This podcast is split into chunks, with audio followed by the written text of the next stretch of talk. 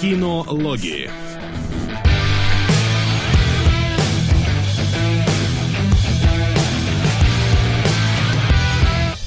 Итак, добрый всем, ну, наверное, день воскресный все-таки, а, потому что большинство нас смотрит еще у кого день. С вами немного не в стандартное время, но стандартный состав э, кинологов. И сегодня мы будем охватывать огромный временной период с момента создания Берлинской стены до момента ее разрушения. Да. И еще Nocturnal Animals. Да. В общем-то, Слушай, я Да. забыл тебе один фильм назвать, который я смотрел. Ну ладно. какое? Вот это какое-то роковое влечение? Да, оно. Я, я его добавил. Хорошо, хорошо. Отлично, да, и будет роковое влечение. Роковое влечение Димона. Роковое влечение меня. И еще, да, Nocturnal The Animals, шпионский мост. Спасибо за такое охерительное домашнее задание. Я просто буду рассыпаться в лучах удовольствия от каждого из двух этих фильмов, потому что они, мать его, ну безупречные вообще. Супер круто. Очень рад. Жалко, не все, что мы смотрели в кино, было таким супер крутым. Но сначала обсудим эмоджи муви. Потому что- Потому что как? Ну да, пока, пока вы, народ, подтягиваетесь к нам, мы тут немножко поговорим про то, чего мы не видели, но о чем наслышаны, так сказать. И что смотреть точно не будем. А у нас еще только выходит в ближайшие, так что формально люди могут нам задавать, чтобы мы сходили на это кино, как было с 50 оттенками.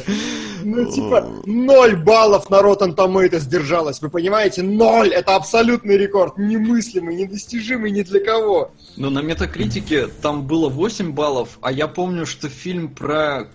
Кого там? Про Хиллари Клинтон, что ли, в прошлом году, там было 2 да, балла. Да, да. А, ну там, да, там, там было, действительно. Вот, то есть было большее дно, но больше всего мне понравилось у эмоджи э, какой-то там из, э, из какой-то из рецензий, по-моему, даже не этих, не критиков, а именно зрителей.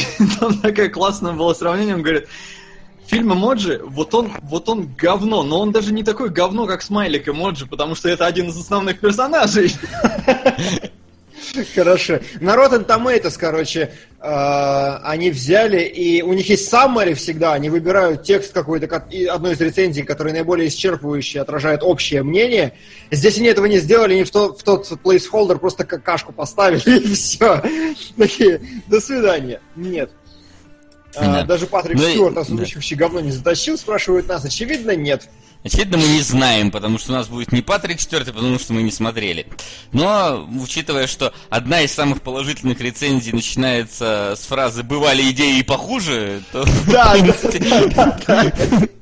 Да, Она уже, по-моему, не, кстати, не самая положительная, потому что наивысшая оценка это 50 баллов. 50, вы представляете? Эмоджи, вот это наравне с королем Артуром, с Валерьяном, я не знаю. По Вар- мнению этого автора, да. Warcraft э, хуже, чем эмоджи, по мнению этого человека. Так, точно. Хорошо, хорошо.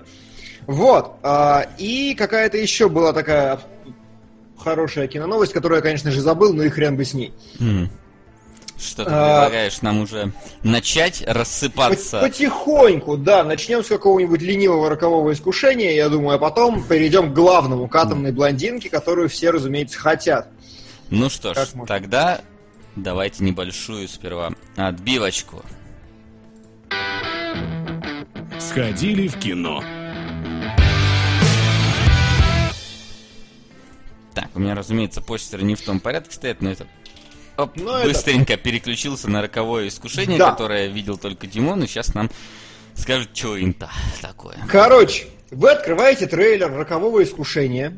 Я сейчас буду дико спойлерить, но в, как- в определенном смысле. Вы открываете трейлер рокового искушения, и вам показывают, значит, что Колин Фаррелл, это солдат во время гражданской войны подстреленный, которого женский пансион, в котором там человек 5 блондиночек, э, женский пансион забирает из леса, привозит к себе, и по трейлеру начинается какая-то сичь, прям напряженная такая атмосфера. Там Николь Кидман говорит, дай мне пилу. Там что-то, э, какие-то непонятные замуты, там экшон, короче, драма, триллер. И ты такой, блин, роковое искушение.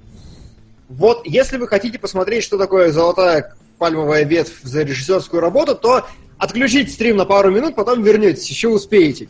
И если вы собираетесь идти, потому что сейчас я дико проспойлерю, но, возможно, я кого-то замотивирую сходить. В общем, вопреки трейлеру абсолютно, это, сука, комедия.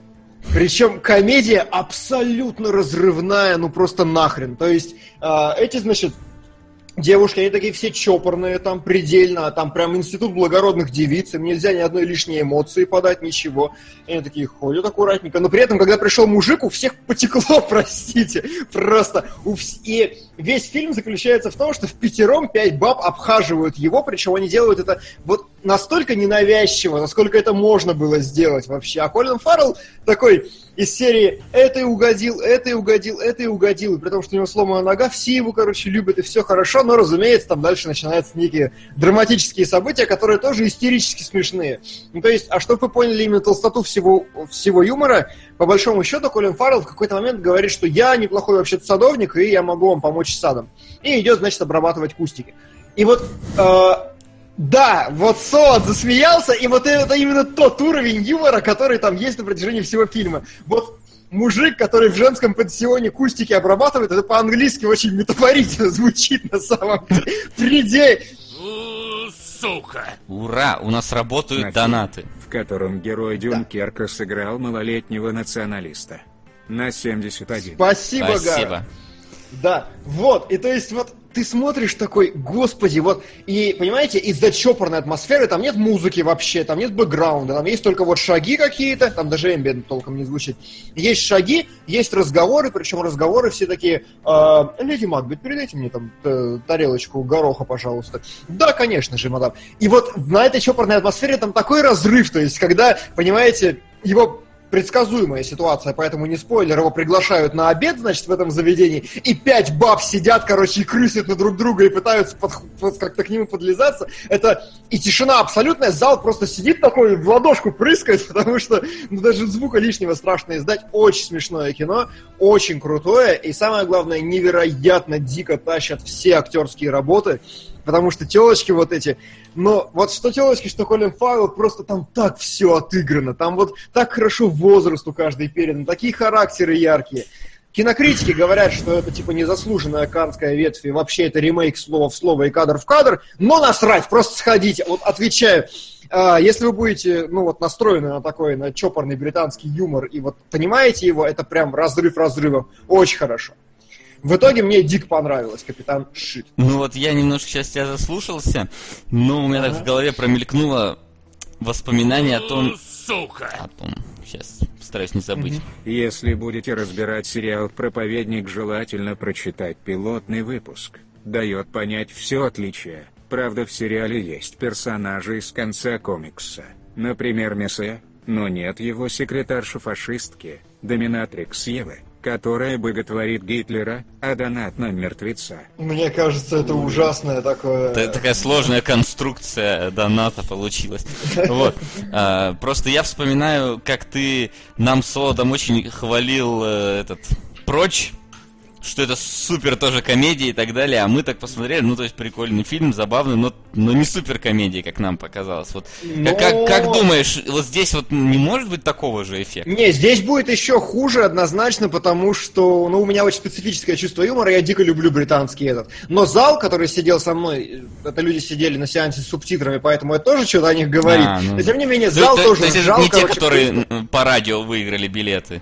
Да, да, да, да. Сука не в тему, но посмотрел после сериалогов «Легион». Очень зашло, при этом сюжет мне не показался запутанным, все сразу понимал или угадывал, но все равно понравилось спс роковое искушение аниме «Гарем Клоу». А, ну что, да, Скейркроу. Но вообще, аниме Гаремник очень близко вообще, там прям главный герой такая конфета. А, да, короче, нужно, да, безусловно, что я третий раз подчеркиваю, это британский такой английский юмор, он ненавязчивый, он без рофлов, он именно, ты сидишь и ржешь от эмоций, от актеров, от ситуации, от каких-то вот от штрихов.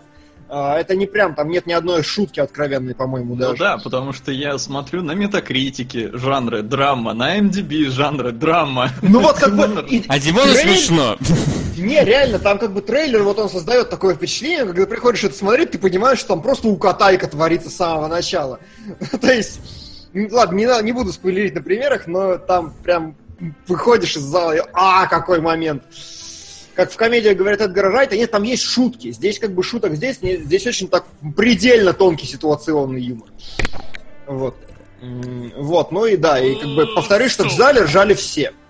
Ни сомалийский, ни карибский. А нет, карибский все-таки. Пираты Карибского моря 1.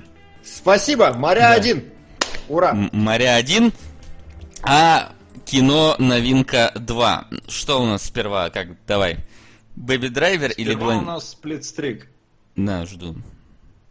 Но да, Сука! Привет, guys. Привет. Очень скоро будем смотреть и разбирать крутое аниме. Будем, Гарантирую. Манускрипт ниндзя 1190. И Инра, оборотни 1000. Вашими Спасибо, молитвами, да, как говорится. большое Будем. спасибо, Сплитстрик. Все дойдет, все уже рядом, я думаю, вполне. Ну что, давай, что, что первое? Как-то. Давай э, Соду дадим Давай, высказаться. Соляк. А потом... Да, э, только без спойлеров, Солод. Вообще, исключив все спойлеры, все мыслимые спойлеры, все намеки на спойлеры, просто а, в двух словах. А, ну понятно. Короче, уберите нахер детей от экранов. Впечатлительные дамы там, закройте свои ушки. Охуительное кино! Ну кто б Всё. сомневался. Короче, Эдгар Райт просто реально такое ощущение, что вот он писал э, Энтмана, написал, его э, пырнули с поста режиссера, и он такой, сука, ща я сниму кино, как вот я хочу, как я Ага. люблю. И Мгм. просто такой охерительный, такой бомбезный, такой драйвовый фильм с бешеным, ну, типичным для Эдгара Райта монтажом, все под музыку, он это все обосновал сюжетно, а, поэтому это не смотрится как какой-то дурацкий набор клипов, хотя это набор клипов, но не дурацкий. Короче, охерительно на одном дыхании так вот прокатываешься вместе с этим пацаном. Огнище. Короче, в копилке моих любимых фильмов прибыло. Давай, погоди, давай аналогии. Мэд Макс, Ла Ла Ленд. А, не, не, не, не, не, не Мэд Макс, но он тоже какой-то такой очень ураганный, просто Мэд Макс он пафосный, а здесь Мгм. более легкая романтическая история, но при этом все равно драйвовая, потому что вот монтаж этот под музыку, он прям задает ритм. И здесь отличный саундтрек, и вот прям Мгм. видно, что Эдгар Райт такой, так, вот эта песенка мне нравится, вот сюда она ляжет, вот под нее мы все и смонтируем. И монтирует прям реально под музыку, и это круто Мгм. заходит. Ага, хорошо, следующий вопрос. А А, Я не буду ничего спрашивать. Да, а, ну говори, говори, говори. Единственное, э, ну, на мой взгляд, чуть-чуть переборщил он с, не знаю, приторностью, что ли, этой любовной линии, ну, чисто субъективно. И плюс, ну вот, там все-таки шуток чуть-чуть маловато. Мне бы хотелось более ураган, потому что, блин, сука, это мой любимый жанр, криминальные комедии.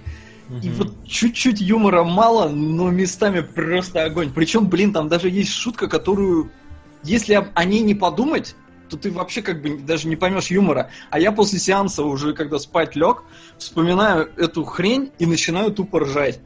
Потому что я могу ее, зас- ну, даже не заспойлерить, потому что вы ее не поймете, если забудете про нее.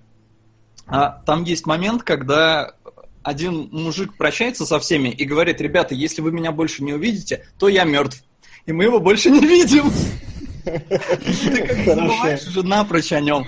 А я что-то такой вспомнил, блин, а куда этот мужик пропал? А, точно, он же сказал, что мы увидим, он сдох. Сука, охерительно.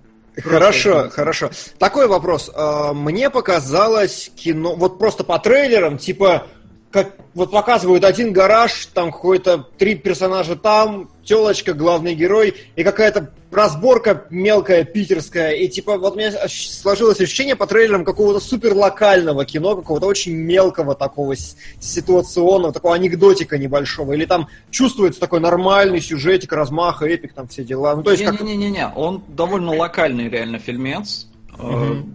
Здесь практически одни и те же персонажи, все между ними происходит. То есть это ну, довольно маленькие воришки.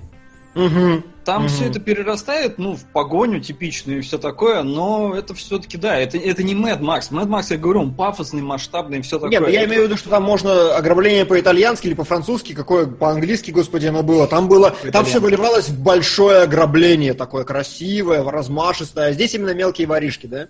Ну, в конце они пытаются что-то там побольше, но в целом, да, говоришь. Окей. Окей.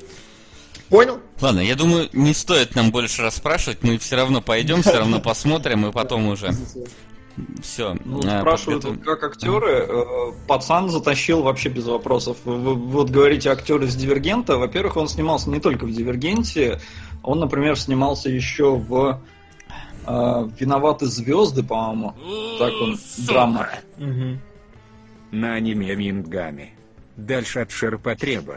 Ближе к искусству. Спасибо. Спасибо. мы бы только рады. Сегодня мы ближе к искусству некуда вообще.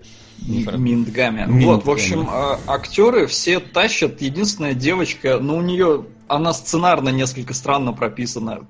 Поэтому она вызывает некий диссонанс с происходящим. Но фильм такой, он сам в себе, он ну, не совсем он реалистичный, э, чисто вот по истории, но круто, круто. В общем, реально, блин, вот у меня прибыло в копилке любимых фильмов. Прям. Отлично. Хорошо. А вот у нас э, прибыло в копилки неоднозначных э, фильмов, потому Да. что мы с Димоном сходили на взрывную блондинку. Как это вообще смотивировал он меня? Он такой говорит, вот, типа, Джон Уик снимали два чувака, и он был клевый. А потом один чувак пошел снимать сиквел Джона Уика, и он получился не такой клевый, из него ос- такой э, экшен с фишечкой куда-то делся. На И- мой взгляд, Да, на взгляд Димона. Вот, и говорит, а и походу он вот сейчас снимает взрывную блондинку, и вот там, судя по трейлерам, это есть. Ну блин, ну судя по трейлерам, там трейлеры из экшона состоят на 100% вообще. Кто А, знал-то? Кто знал-то, что э, экшона в фильме, ну, приблизительно минут 15 суммарно, наверное, на 2 часа в продолжительности этого кино. Там есть очень крутая экшн-сцена. В середине, по-моему, она даже снята одним планом. Да, она с иллюзией одного плана Ну в да. середине просто такой разрыв. Реально, вот лучшее, вот лучшее, что я видел из экшена в этом году, это центральная сцена взрывной блондинки, потому что, как я сказал, э, уже один раз, это, с одной стороны, лучшее от рейда, потому что там очень крутой махач, именно техничный, такой профессиональный. С, с другой стороны, лучшее от Джона Уика, потому что она, ее там бьют просто нещадно, она умирает к середине, там вообще просто все задыхаются, у всех дыхалка сбивается очень реалистично. И лучшее от э, чего третьего-то, господи, Иисусе. Ну и, короче, от э, единственных дублей и всего остального. Великолепно, просто Да. замечательно. Это- Лучшая экшн-сцена. Ну, сука, одна на весь фильм такая хорошая. Да, то есть это одна, одна такая большая и две, ну, где-то там, вот, одна чуть-чуть ближе к началу, другая почти в самом конце, и все. Знаешь, что ты еще забыл? Кинотеатр. Я тоже, он вывел. А, точно. Я потом домой пришел и Да, да, да, там, там, же повсюду эти постеры Тарковского э, висят. То есть, чтобы вы понимали, действие происходит. Сука! Бросим якорь в эту бухту. Пираты Карибского моря сундук Ой! мертвеца. Спасибо. Спасибо. Да, Вот. мне напомнили, отборно еще очень много. Да, продолжай. М, Да. Вот, то есть э, дело все происходит э, во времена, когда э, разрушали Берлинскую стену во время всех вот этих вот э, протестов э, с э, западного Берлина. И... Ай, господи, то тише, то громче-то стали. Вот. И как бы на фоне всего вот этого вот э, вот этого периода происходит шпионский, ну такой да, т- три- триллер скорее, потому что там вот шпионские страсти, по-другому это назвать нельзя, потому что э, какой-то там шпион похитил пленку с именами других всех шпионов, которые есть вокруг, и эту пленку все начинают искать. И как бы вокруг этого вертится вся история, но как-то она я не знаю, вот в очередной раз я хочу сказать, что очень сумбурно тебе, тебя вводят в эту историю. Там просто. Ну, видишь, здесь еще... Я списал проблему на то, что я ждал боевика, и я не особо запаривался. Я такой смотрю, как бы мне вливают какую-то информацию в голову, я хер на нее кладу, смотрю дальше. И вот ты как бы пропускаешь эту вот вступительную часть, кто, кого, куда, зачем. И, и к тому моменту, как ты к середине фильма понимаешь, что так, похоже, экшона не будет, уже все потеряно. Оказывается, она важна была, эта часть, да. То есть ты думал, что это будет на самом деле такой Кингсман, когда вот просто вот шпионы, и есть плохой чувак, и такой, давайте, Да, да, все. да, да, да, все нормально. Здесь, короче, нифига, это действительно такие вот какие-то шпионские фильмы, прям вот стопроцентно шпионские, с серьезным лицом, но с очень таким неоновым э, Слушай, ну я бы не сказал, что серьезно. Он такой гламурный, тусовый, с лесбошлюхами, там, со всеми Не, делами. ну ладно, ну не, не супер серьезно, но я в смысле, что это не Бонд, условно Обстоятельно говоря. шпионский. Да, да, да, Такой да, да. Обстоятельно шпионский, да. Да, то есть и с очень прикол... зато с очень прикольным визуалом, очень красивой, сочной картиночкой. Прям вот это вот у него, конечно, не Сочный отнять. Шарли Стерон. Да, да, да, там она ничего так э, по- выглядит в этом фильме. Правда, она там полфильма ходит избитая вся. Да, но... Ну, тем а не еще полфильма голая. Да, да, да, да, там в этой ванночке. Слушай, вот я не знаю, по- по-моему, это какой-то... Ну ладно, плохо говорить. Тренд. Сейчас. Фух, то денег нет, то пропускаю эфиры. На человека-амфибию. Эфира. Спасибо, Спасибо. лисушки. Лисушки. Лисушки. Я, просто за последнее время как-то вспоминаю очень много произведений, которые основывались на э, том, что э, какого-то главного героя допрашивают, то есть проводится именно с ним. Ну, это какой-то очень допрос. клише вообще, это прям Ну, вот предельной степени. Просто клише. последнее, как-то так, знаешь, я так прям сижу, такой, где я это видел вот буквально недавно такой, э, типа там настоящий детектив было, там из игр там мафия была, там все вот это вот, я так вспоминаю, блин, что-то как-то Я, я помню сразу... часто. Да. Я помню сразу In Cold Blood, э, как-то она называлась, не зная На страха. PS1 была игра. Не зная страха, она тоже вся строила, половина ее строилась на том, что тебя, до- тебя Да, допрашивают. ты альфа-протокол делаешь- строился на допросе весь. Ну вот да, да, то есть как бы это есть прям шпи- шпионская такая тема вот. Э, Когда все до- допрашивают. Вот. А еще фильм не хотел никак заканчиваться. Там реально пять сцен, когда ты думаешь, все, сейчас титры пойдут. Хоп такой, только вот одна такая, прям, прям реально, она заканчивается сценой таким вот пафосным э, монологом одного из героев, и ты думаешь, все, вот сейчас он закончит свой монолог, пойдут титры. Потом, нет, не пойдут. Он такой, ну ладно, пофиг. Сейчас, сейчас будет выстрел и пойдут титры. Нет, не пошли. Нас снова на допрос. Ну, я такой, ну сейчас закончится допрос, пойдут титры. Не, ни, ни хрена. Еще Да, где-то да. пару раз происходит. Как, как Властелин колец, короче, третий. Просто вот не может фильм закончиться никак. Вот. Есть такое дело. Ну, Ну вот, то это общем- было хорошо. А тут неприятно, что не? Не-не-не-не, Не, это ну там просто, понимаешь, на тебя в финале, короче, такой твист, твист, твист, твист, И, твист. А ты и в такой, итоге да эти твисты не хватает. Ты уже не понимаешь в итоге, кто есть кто-то. Они ищут какого-то двойного шпиона весь фильм. И я так в итоге не понял, кто. То есть, там, там как будто сперва вот этот, очевидно, потом не он, потом ты так думаешь, да нет, он, потом вроде как его подставили, и, так- и в конце такой, да кто ж там в итоге-то... пол-» И открытым текстом это вообще толком не называется, Это по-моему. не называется, да. Да. Я вообще пришел к теории, но я не буду спойлерить. Ладно, у меня есть теория за кадром. В спойлер-зон расскажу. В спойлер-зоне расскажем, да, Да. Там, там еще про некоторые сцены из фильма. В общем, э, взрывная блондинка, вот на нее не надо идти, как на вот э, фильм от создателя Джона Уика, как фильм от понятно. создателя трейлеров э, взрывной блондинки. Это, это не то. Все. Это, это вот готовьтесь к тому, что будете смотреть за вот шпионской историей, где вот несколько как-то шпионов будут постоянно друг друга обманывать, постоянно там э, какие-то явки, пароли и, и прочее такое. И Но будет, при этом там будет алк- алкаха, там будут люди, которые бьют друг друга, клубы, какие-то там, значит, голые женщины, лед, водка, то есть, но это достаточно такой гламурный сеттинг, но будьте готовы, чтобы его оберткой вот то, что Вася сказал. Да. Да. Ну что, я думаю, остальное мы с тобой уже в спойлер-зоне э, обговорим, потому что есть некоторые Да. сцены, которым Там э, вообще очень есть, скажем так, вопросы даже у меня. Скорее так. Ну а пока, я думаю, на сегодня у нас из основных э, новинок все, которые мы посмотрели. И надо Да, потихонечку идти да. к нашему обширному и глубокому Лучшему. да, домашнему заданию. Домашнее задание. Сегодня, благодаря вашим донатам, у нас э, два замечательных э, фильма, без всяких отрезаний членов и тому подобного. Хоро- хорошо Ну, с срежиссированные. отстреливанием, в принципе. Ну, в принципе, да. Вот. Но э, не вокруг этого вертится вся история, скажем так. И, ну, вот у меня первый постер выбрался «Шпионский мост», но мы можем начать с чего угодно. Я думаю, «Шпионский мост» логичнее, потому что он несколько спокойнее, к нему меньше вопросов, а под покровом ночи там прям серьезный нужен research такой, обсуждение. Всем же интересно, почему так начинается под покровом ночи, и к этому нужно подготовиться. Спрашивают, что я не пошел на блондинку, у нас ее еще не показывают. У нас показывают малыша на драйве. И вот лучше бы мы пошли на него, наверное, чем на... Но- Без базара вообще. Безусловно, этот фильм более удачный. Да, Хорошо. хорошо. Итак, давайте. «Шпионский мост». Послед...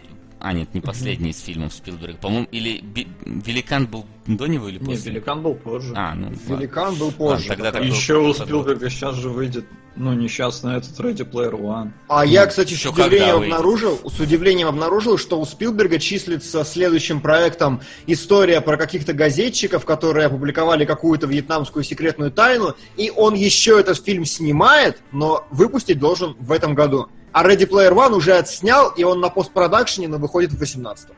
Забавно. Есть такая, действительно. Какие-то papers. Papers, Да. please.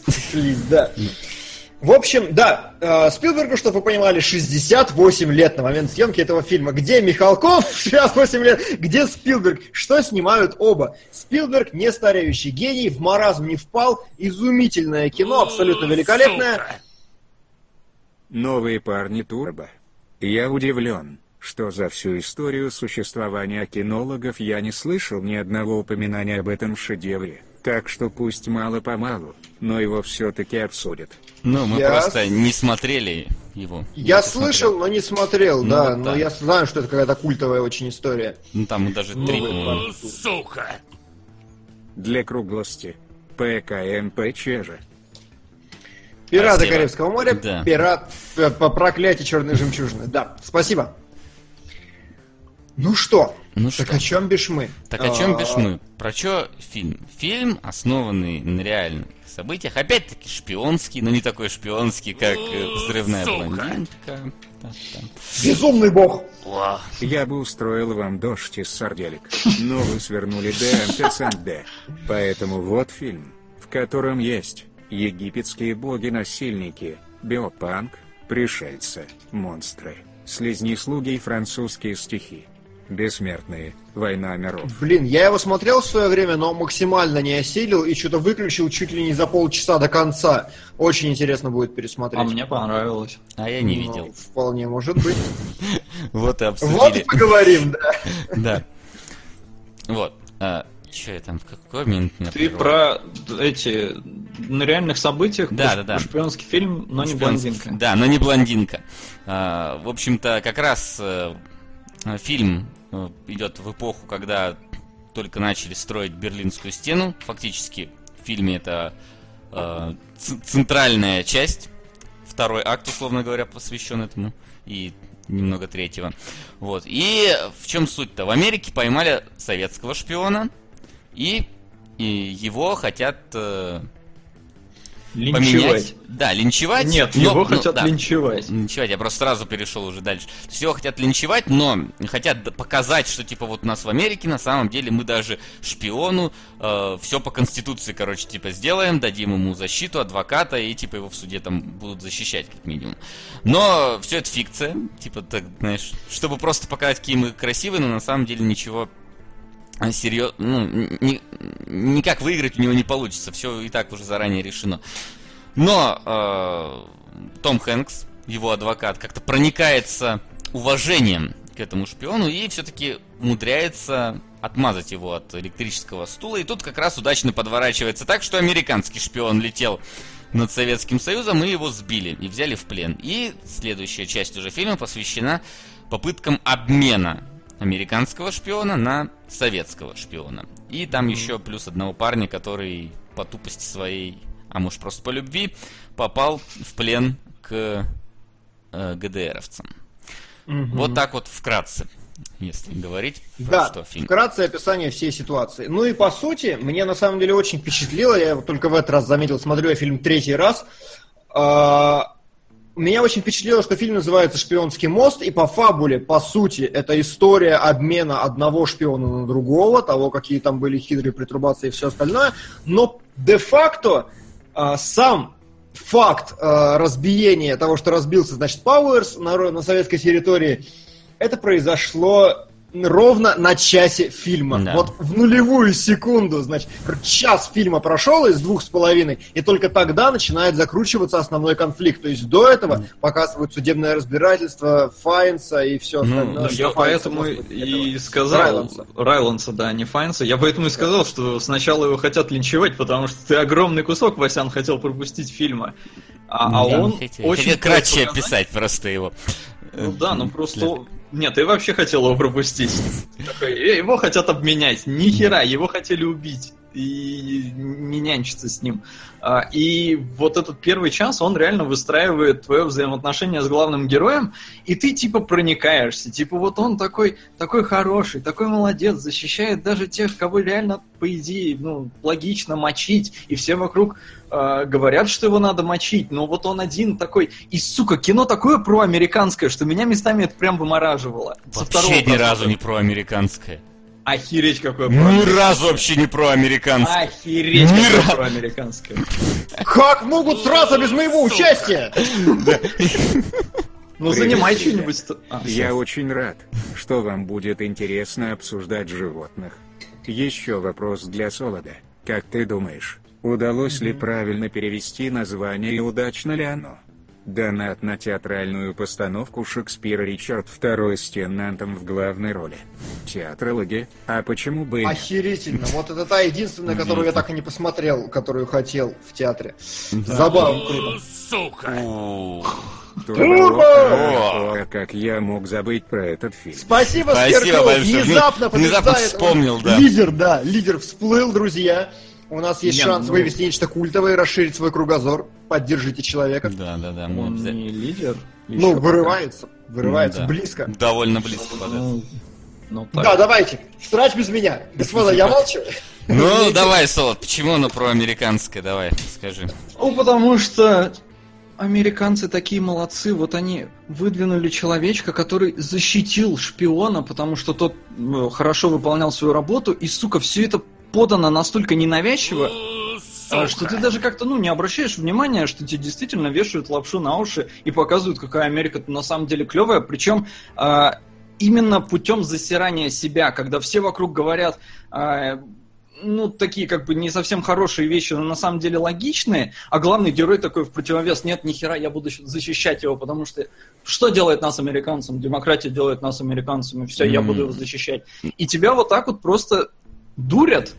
Да Поэтому оно проамериканское, на мой да Нет, там же наоборот показано, насколько вообще вся их система гнилая, насколько это показушно все, что они делают. Там оно не проамериканское, оно просто, ну, то есть, там единственный положительный, там два, условно говоря, положительных героя, это Том Хэнкс и это, ну, собственно, сам этот советский шпион, забыл, блин, имя его. Потому что вот они, мне кажется, как раз показаны... Один, по... Авель, да. Один показывает, скажем так, до, условно говоря, светлую сторону Америки, а другой на светлую сторону Советского Союза, потому что э, насколько вот э, честь у этого шпиона есть, что он не согласился сотрудничать с Америкой, э, он э, не боится смерти, он прям принимает ее, не, не психует, ничего там, не плачет, не умоляет, не просит, он очень такой сдержанный, прям вот, ну, действительно такой яркий представитель, знаешь, что как, как, как принято советского человека представлять в лучшем свете. И он знает, что на родине ему на самом деле там ничего хорошего не светит, потому что, ну, шпиона, когда поймали, скорее всего, подозревают, что он раскололся. Но при этом это все принимается спокойной душой. То есть он показывает вот Советский Союз как раз с какой-то человеческой стороны. В то же время Хэнкс показывает э, Соединенные Штаты, с, э, скажем так, тоже с человеческой стороны. А сами государства, они, ну, очень цинично относятся к своим э, людям, потому что и американцы там хотят, чтобы их эти шпионы сами себя убивали. Если он себя не убил, то он предатель Родины. И собственно, они вот эти все суды и прочее организовывают только для того, чтобы показать, что мы даем шанс, но на самом деле все уже предрешено, и они э, всей там, условно говоря, нации проклинают э, этого э, адвоката, который защищал э, этого шпиона. И с этой стороны мне даже показалось забавным, что они там назначают ему чуть ли не смертную казнь, а потом показывают, как в Советском Союзе поймали летчика, который фотографировал на их территории, фактически на, ну, на самолете пролетал, его сбили, и его судят, и ему дают 10 лет тюрьмы. Я такой, нифига себе, в Америке его хотят на электрический стул, а в Советском Союзе 10 лет тюрьмы. И где еще тут, можно сказать, справедливость находится? То есть я не считаю его проамериканским. Я, я очень плохо отношусь к проамериканским фильмам, меня выворачивает, и я поэтому с очень большой опаской начинал смотреть «Шпионский мост», но я его посмотрел, такой, да ни хрена вообще. Не, я тебе и говорю, он очень изящно тебя к этому подводит, на, играя на контрастах, а в итоге-то клевые америкосы. Сука! Потому что они смогли провернуть такую выгодную сделку, потому что у них есть такой человек, который настоящий американец-патриот, и вот он молодец, умничка, ну, и потом он, еще он с Фиделем Кастро договорился. Ну, он молодец, как... умничка, но как бы сами-то они ему кучу раз говорили, нам наплевать на студента, он дурак, забей на него. То есть прямо они открытым текстом говорят, что нам насрать на этого, на, на, на гражданина нашей страны. Молодец Хэнкс, я не спорю, но никак не США. А то, что он... Да, да, да, да. Пам-пам-пам-пам. А, и, опять же, тебе специально показывают Америку типа злой, типа плохой, чтобы в конце все равно сделать ее хорошей. А вот в, в России показывают, что пытали они шпиона, что... Ну, это вот единственная вот сцена, которая, да, вот пытки шпиона. Хотя я думаю, вот тут, ну тут, скорее всего, они действительно съязвили относительно того, как, как пытают шпионов в Америке, я думаю, там еще хуже пытают. Знаю. Не, не хуже. Когда-нибудь ну, мы ну, все увидим великую красоту. Но это уже другая история. Спасибо. Да, Увидим, спасибо. и история эта киноложеская. Да. То есть, да, вот это Блин, вот единственная... звучит как киноложеская. Вот это вот единственная сцена, которая действительно там вот, ну, в каком-то смысле выгораживает американцев. Но учитывая, что они хотели его на электрический стул посадить, то как бы, ну, такое дело. Я так понимаю, вы все, или ты соло ну, еще нет? Не, я просто остаюсь при своем мнении. Меня. Я прям вот. Я чую, что меня пытаются обмануть. Слушай, но я на самом деле плюс-минус посередине между вами. В кои-то веке. Угу. Потому ты что сидишь на вебке. Да. С одной стороны. Это как нас. Ладно, да, да, да, как на. А, между двух стульев. А, так вот, с одной стороны, я согласен с Солодом, что действительно э, сцена допроса это, конечно, грязь. Ну, mm-hmm. то есть там прям склейка монтажная, когда, значит, его пытают, пытают, пытают. Я хочу поспать. Потом, просыпайтесь, возьмите ваше пальто, пожалуйста. Это прям грязь, конечно. Этот момент согласен, да. Да, это, это очень плохо. Э, я согласен с Васей тем, что э, показывают Америку очень плохой и очень э, такой нелояльной и гораздо более, возможно, агрессивной в каком-то смысле. А, именно в, агрессивной в отношении вот внутреннем таком кипящем котле страстей. И в конце, когда они принимают своего пилота, очень важно, что пилот идет такой, я ничего не рассказал, я ничего не сделал, да. и все такие от него отворачиваются, короче, mm-hmm. да пошел в жопу, все сели, и он такой, кому мне объяснить, что я ничего не сделал? И Хэнкс такой, все нормально, ты знаешь, так есть.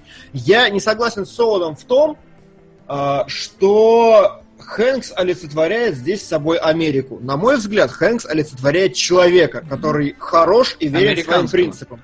Неважно. Неважно. Важно. А, нет, а, потому что там конкретно есть фраза в середине фильма, прямым текстом Том Хэнкс говорит, и это, я считаю, главная ключевая идея всего фильма. Он говорит русскому послу, слушай, мы люди, и мы можем вести с тобой такой диалог, какой наши государства не могут.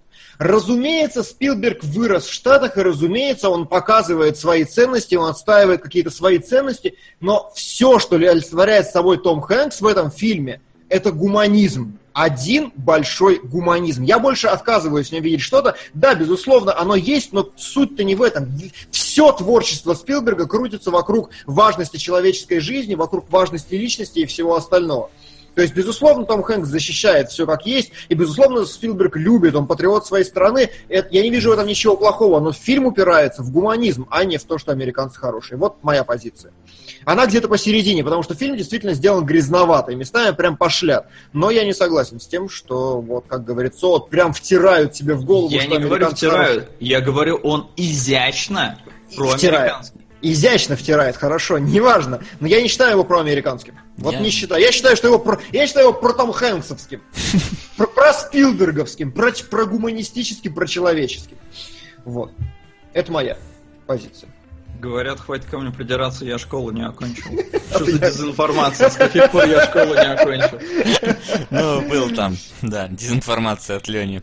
В лучших традициях. Да, Окей. да. Ладно. Вот. Ну, в общем, да. э, Я считаю, что ключевая фраза фильма всего. Айс Рай спрашивал, правильно ли он понял управляющую идею, что даже во враге можно найти родственную душу. Ну, на мой взгляд, не это, а как раз то, что э, от одного человека зависит больше, чем от государства. И человек лучше государства, и как бы государство априори говно любое. Потому что очень много показано того, насколько бесчеловечные и агрессивные вот эти американцы, которым срать на своих людей. Что там вообще, в принципе, эта тема, она идет через весь фильм, то есть когда э, очень круто это подано с иголочкой. Мгм. Когда пилот спрашивает, типа, а вот что нам-то делать вообще? Ему говорят, либо ты издеваешься, я надеюсь, что ты издеваешься, но вообще-то очевидно, что вам нужно самоубийца, мразь. Как бы, и ты такой Это, сидишь- кстати, Да, художественное допущение. почему? Не заставляли их убиваться. Им давали иголочку, чтобы она была, если будут пытать. И ты решишь, что нахер пытки. Не было Ага. приказа убиваться. Ну, хорошо. Ладно, пусть будет. Я Но думаю, знаешь, это официальная информация, и то, что им говорили на самом деле. тоже верно. Нет, а, это слова парня, э, сына Пауэрса, который был консультантом на фильме. Мгм. А я думаю, батька вряд ли ему врал. Зачем? Ну, да государственная тайна. Ну, типа того, Ну, да. сыну. И Ну, как- все как- равно он же рассказал А- про иголку. Я не вижу смысла ему врать сыну. Ну, возможно. Я, я, бы сказал, я бы сказал так, не, нельзя уверенно утверждать, что это правда. Но, Нет, тоже да. но сказано, хорошо, я принимаю, что окей, если он сказал, то сказал. Хорошо. А, кстати, тут еще спрашивал кто-то там в донатах что-то. Как ты думаешь, удалось ли правильно перевести название и удачно ли оно? Это я так это понимаю, Noc- Nocturnal Animals. А, Nocturnal Animals? А, откуда Мне кажется, знаешь? да. Bridge А. of Spies и Шпионский мост, мне кажется, абсолютно правильный перевод, или нет? Или что-то потеряли? Но по идее он должен быть мост шпионов. Ну, как Ну, бы... это без разницы. Я тоже Это не по-русски как-то, мост шпионов. Да, да, да, да. Ну, А, Bridge of Spies тоже звучит как-то странно, потому что Spy Bridge звучит как-то более сильно. Хорошо. Ладно, ладно, так о чем бишь мы? Да, о чем бишь мы? Говорят, что я еще должен сказать, что фильм русофобский, что за гоблиновщина началась. Ребят, я не, не советский человек, я, ну, я родился там в Советском Союзе, в Эстонии, я не жил никогда в России, меня не задевают все эти хери, просто здесь иногда я это видел. Мне иногда от этого было как-то, ну, ну, странно. При втором просмотре, при первом вообще ничего не заметил. Пару недель вас не мог смотреть. И сегодня, к сожалению, не смогу. 500 на Ну, темный город, 500 на поместье, 1000 на почтарение. Спасибо. Почтарение? Господа. Что такое почтарение? Ну, это Гоин Постал. Репач, А. Спасибо. Да. спасибо колоссальное, сэр. А, Вот. Так о чем? Ну, это вот, знаешь, это мы еще выходим на опасную тему, потому что там э, вот эта тема всяких фобств. Если чатик поддержит донатами на The Warriors, то на следующем стриме скину название одного из самых трэшевых фильмов в мире. ПС вас. Начинаю уже стримить на своем канале Фанера Геннадий. Посмотрим. Ну, пока Хорошо. стримим здесь. Вот. А, Вот. Говори. Да, да, да, я говорю, что это вот опасная дорожка, потому что знаешь, это как вот пусть говорят, ты на секундочку попадаешь. Чуть-чуть за, скажешь не то, и за одну фразу зацепятся, и все, ты там русофоб, все не так понял, там фильм пл- плохой и так далее. Я согласен, что в фильме есть какие-то моменты, которые, ну, несколько выгораживают э, Соединенные Штаты, но я считаю, что в каких-то моментах наоборот Советский Союз выглядит несколько лучше, чем Соединенные Штаты. Но сцена с пытками, мне кажется, Ну, эмоционально гораздо опаснее. Сцена Ну, восприятию пытками- сложнее. сильнее. Ну, да, согласен. Хотя, ну, я такой думаю, блин, ну он шпион. Я, я бы его тоже пытал. Не, Ну, абсолютно, абсолютно логично. То есть для меня даже вот все, что американцы там говорили, плевать, что как бы, ну, ты как зритель должен это отрицать, и вот, ну, ты должен быть на стороне э, Хэнкса, который говорит, нет, мы будем его защищать. Но чисто с точки зрения государства все правильно. И с советской стороны пытать надо было, и с американской надо было пытать. То есть все нормально. Да, вопрос был про Nocturnal Animals. Еще на Ричарда. Макс, добавь, пожалуйста. Ну, дойдем Я- на, на Nocturnal Animals. Вот. Я на секундочку подумал, что он уже переведет сразу. А, очень правильный комментарий оставляет Айсирай. Э, нельзя, пока не уполз. Еще момент. Абель говорит Доновану, что если его не обнимут, не обнимут, то Мгм. все... Если его, если его обнимут, то все хорошо. Если не обнимут, то карачун. Да. Вот, а в итоге, я этого не заметил, отличное наблюдение. Я- Абеля не обнимают, но в итоге говорят, что он воссоединил с своей семьей. семьей, да. А Пауэрса обнимают, обнимают, но в самолете всем на него срать. Это очень круто, очень хорошее Я говорю, там пок- а Америка сделана, она показана показушная именно нация. То есть, такие, типа, вот мы да- дадим ему защитника, мы покажем, что вот у нас есть права, у нас свобода и так далее. Но свобод нету. Ничего этого нет. И как раз вот тут тоже на публику они его обняли, да, а по факту Ребят, затаили. просто проверить произношение. Смарч, смарч. На американском. Нормальное произношение. Хорошее, техничное. Да, все нормально. Вот. Блин, А, дожили уже. Google мужика на дикцию проверяет. Ну, я, кстати, Да. сразу обратил на это внимание. Вот я такой сижу, Да, такой думаю, блин, хорош. ну как-то так, ты говорю, печально, что его не обнял. А потом говорят, ну, типа, что все с ним нормально стало. Я такой, ну, отлично, что все, что все с ним нормально. Вот, поэтому, не знаю. Мне, мне больше всего не понравились ГДРовцы здесь, потому что они какого-то студента схватили и такие начали что-то там с ними торговаться. Да мы-то, значит, так... Да, да, да. очень Вот, вот, вот, вот единственный, кто плохо здесь прям точно показан, это ГДРовцы. Да, тут я А согласен. СССР и США, ну так. Одинаковая степень такой противности от них исходит, плюс на минус. Да, да, да. И да, вот да, такая безусловно. сцена пыток шпиона. Я такой сижу и такой, ну и лохи американцы, что не пытают. Ну, то есть, Чё вы? Надо пытать. Это шпион, Ну, нихера да, себе. Это шпионы. Я вообще такой, знаешь, слушай, вот русские там, да, сразу такие, «Вам- нам нужно там ваши эти там, как там построен самолет, как он летает, ну, то есть факты. А, а эти такие разрешили ему палитру стереть. Я такой, вы чё вообще? Ну, то есть, какого хера? И главное, при этом обыскивают там чуть ли не досконально, там какие-то швы между, блин, ножкой стола и, это, и при этом ему дают, блин, какой-то стереть палитру. Твою мать, вы кого, шпиона ловите? Или, я, Я не знаю, согласен, это карманника какого-то? Ну. Хорошо. Это, по-моему, уже был такой первый шпион, которого они ловили. Может, они просто по неопытности. Типа. Ну, слушай, лазили они в его квартире вроде по опытности довольно такие, то есть они прям заглядывали Не, ну смотри, они умеют проводить обыск, но ни разу не ловили шпиона. Как-то так. Но вообще, на самом деле, опять же, я думаю, это художественное отступление, потому что не было никакой вот настолько грязной штуки, что его там ловили, а он в последний момент все стирал, потому что поймали его вообще случайно, и ни хрена он не настолько крутой шпион, э, его в прессе раздули все это, типа, вот мы поймали шпиона. На самом деле он тупо передавал вот эти монетки. А, И, и все. Это все, что, чем он занимался. Он не стоял ни за какой там организацией какого-то шпионского круга, ничего. Просто он передавал эти монетки. А спалили его, потому что, по-моему, он или кто-то, короче, этой монеткой случайно заплатил э, в ларьке за газету, что ли. И э, продавец, ему показалось, что монета какая-то легкая. Он ее то ли уронил, то ли бросил. и она раскололась на две части. Он отнес ее ментам, и те уже тогда выследили, что есть тут такой художничек. А, вот спрашивали, а разве Абеля не расстреляли? Открыл Википедию, проверил.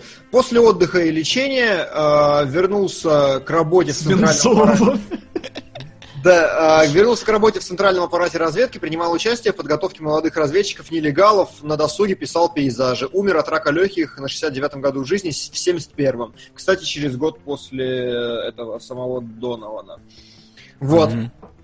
Вот, вот такая дела. Вот, и как раз если Рай спрашивает, почему к нему обращались как полковник Кабель, потому что раскрутили из него настоящего шпиона. Он, блин, передать это, я не знаю, как это. Почтальон, сука, просто был, или типа того. Не, ну тут просто мы смотрим как на историческое это событие или на как на художественное. В данном Я случае, на ну, художественное художественное, хочу. потому что Художественное Нет, Красиво. безусловно, я же говорил, что это как бы художественное допущение. Мгм. Мгм. Мгм. Вот, э, так о чем мы? Но хрен бы с ним со всем этим. То есть я считаю, что идеологическая составляющая именно в этом, именно в мощи одного человека перед огромными государствами. То есть, по сути, Том Хэнкс переломил три государства в одно рыло. Как бы, и я считаю, это прям, это, ну, очень великая штука, и особенно мне понравился титр в конце, я, я с него просто херею. Слезы наворачиваются, хотя третий раз смотрю, когда в финале говорят, что в итоге он проводил переговоры с Фиделем Кастро и спас 10 тысяч человек вместо тысячи просто. А, как же хорошо. Но еще вспомнил момент, который, Сот, э, скорее тебе адресован. В конце, в самом конце, когда Том Хэнкс едет э, на поезде, он видит сцену вот эту, когда дети перелазят Да, да, да. через заборы, она в Штатах, казалось бы, Штаты классные, все хорошо, но он не улыбается.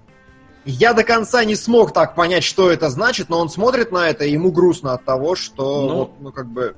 Я это интерпретировал двумя способами. Во-первых, он вспомнил Берлинскую стену, где расстреляли, что очевидно. Мгм. А во-вторых, ну как бы детишки перелазят через забор вроде бы нормально, но при этом, блин, они какие, какая-то шпана, которая вполне может там кого-то грабит или что-то типа того. Поэтому он как-то недоволен. Не, я так понимаю, что он более-менее, типа, не все в этом мире еще хорошо, как-то так. Американская история Х. Лучшая цифра, ко- которую только можно продвигать американскую Сейчас историю. будет Х. лучше от Скеркроу. Да. Да? Вот, Да? да, Да? да, да, Да? да.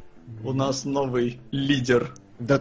Я почти Да, уверен, да. что лучшее время дня у Келебрыча это 14 часов 48 минут.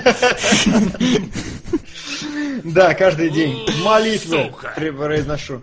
Я не могу. У меня в башке теперь играет музыка из новых парней Турбо, помогите. Поможем. Поможем Поможем, обязательно. У всех будет нас играть на следующей неделе, судя по всему. Да. Да ведь? Ну, давай, Соло, да? Да, да, да, да, да. Ну пока да. Пока да, пока играет. Спасибо большое, Спасибо, Скейркроу. Прям вообще красиво, красиво. А, ну что, Ну что, я вот А, тут- тут- я добавлю. Да, э, я так понимаю, это была более-менее эмоция, связанная с тем, что, ну, как бы где-то в мире говно, а где-то в мире хорошо, и такое вот ощущение вселенской несправедливости, это как бы такое. Ну или, знаешь, вот э, у меня такая мысль промелькнула, что фактически, э, когда расстреливали э, там перелазящих через стену, ну, условно говоря, пытались э, эти ра- расстрельщики защитить, ну, как бы целостность государства, защитить там, условно говоря, какую-то свою собственность. Ну, в этом плане.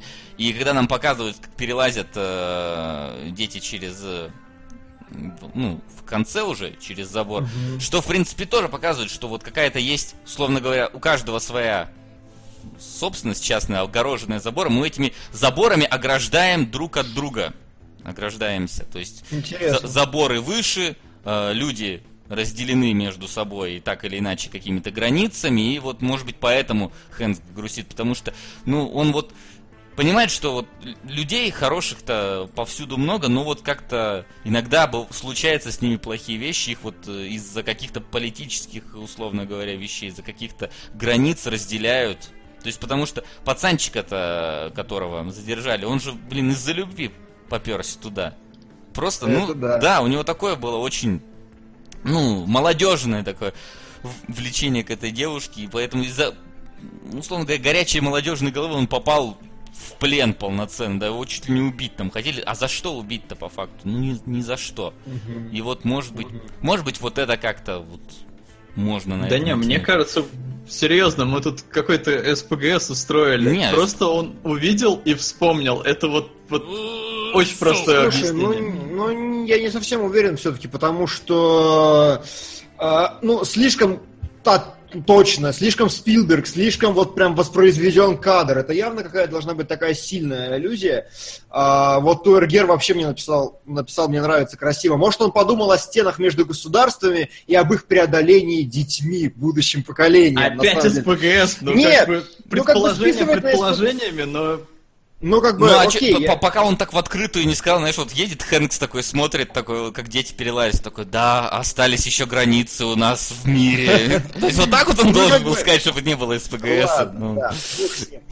Хорошо. А, Но на самом деле фильм не был бы таким бесконечно крутым, на мой взгляд, если бы не, во-первых, сценаристы Коэна, во-вторых, режиссер Спилберг. Потому что, мать твою, я тащусь просто от каждого миллиметра, который в этом фильме происходит. Я прям, прям вообще, я не знаю, за что схватиться. То есть я в огромном восторге от всех второстепенных сюжетных линий, которые там есть. Например, когда абсолютно какая-то вот ненужная нафиг э, история, казалось бы, но она так Крутая оживляет сюжетная просмотр. линия с семьей этого Абеля. Это просто вообще отлично. Как там, Да.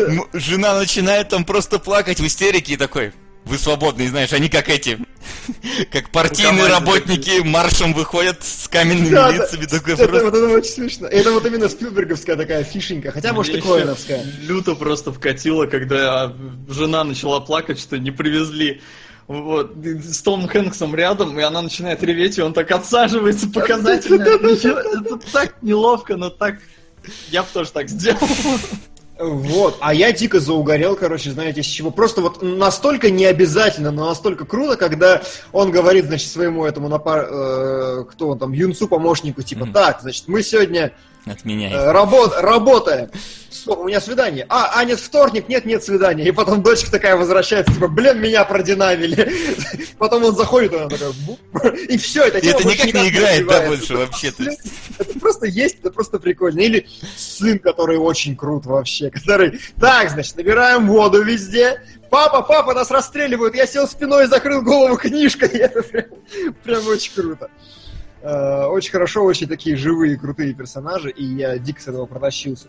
Ну и Мне да, и... понравилось, как все это скроено, потому что сначала вроде, ну, у тебя два персонажа, это Хэнкс и Райленс, которые там пытаются Мгм. один другого выгородить, а потом у тебя начинаются действительно там шпионские разборки, и несмотря на то, что тут и третья страна появляется э, в виде Германии, э, не теряешься ни хрена. Все очень, Да. очень В отличие от удобно. блондинки не теряешься, согласен. Я вот как раз хотел, да, проводить большую параллель с тем, что в блондинке прям месиво, а здесь, ну, прям круто, потому что если посмотреть внимательно, а, по сути, каждый, каждое переключение, особенно в начале, с одной истории на другую, это всегда прям законченные акты такие небольшие. Там нет какого-то вот хаотического движения. У тебя вот небольшая история про то, как, значит, Хэнкс выходит из этого, за ним гонятся, они садятся, разговаривают, они заканчивают разговор, он идет дальше, пошли в, соседнюю ветку.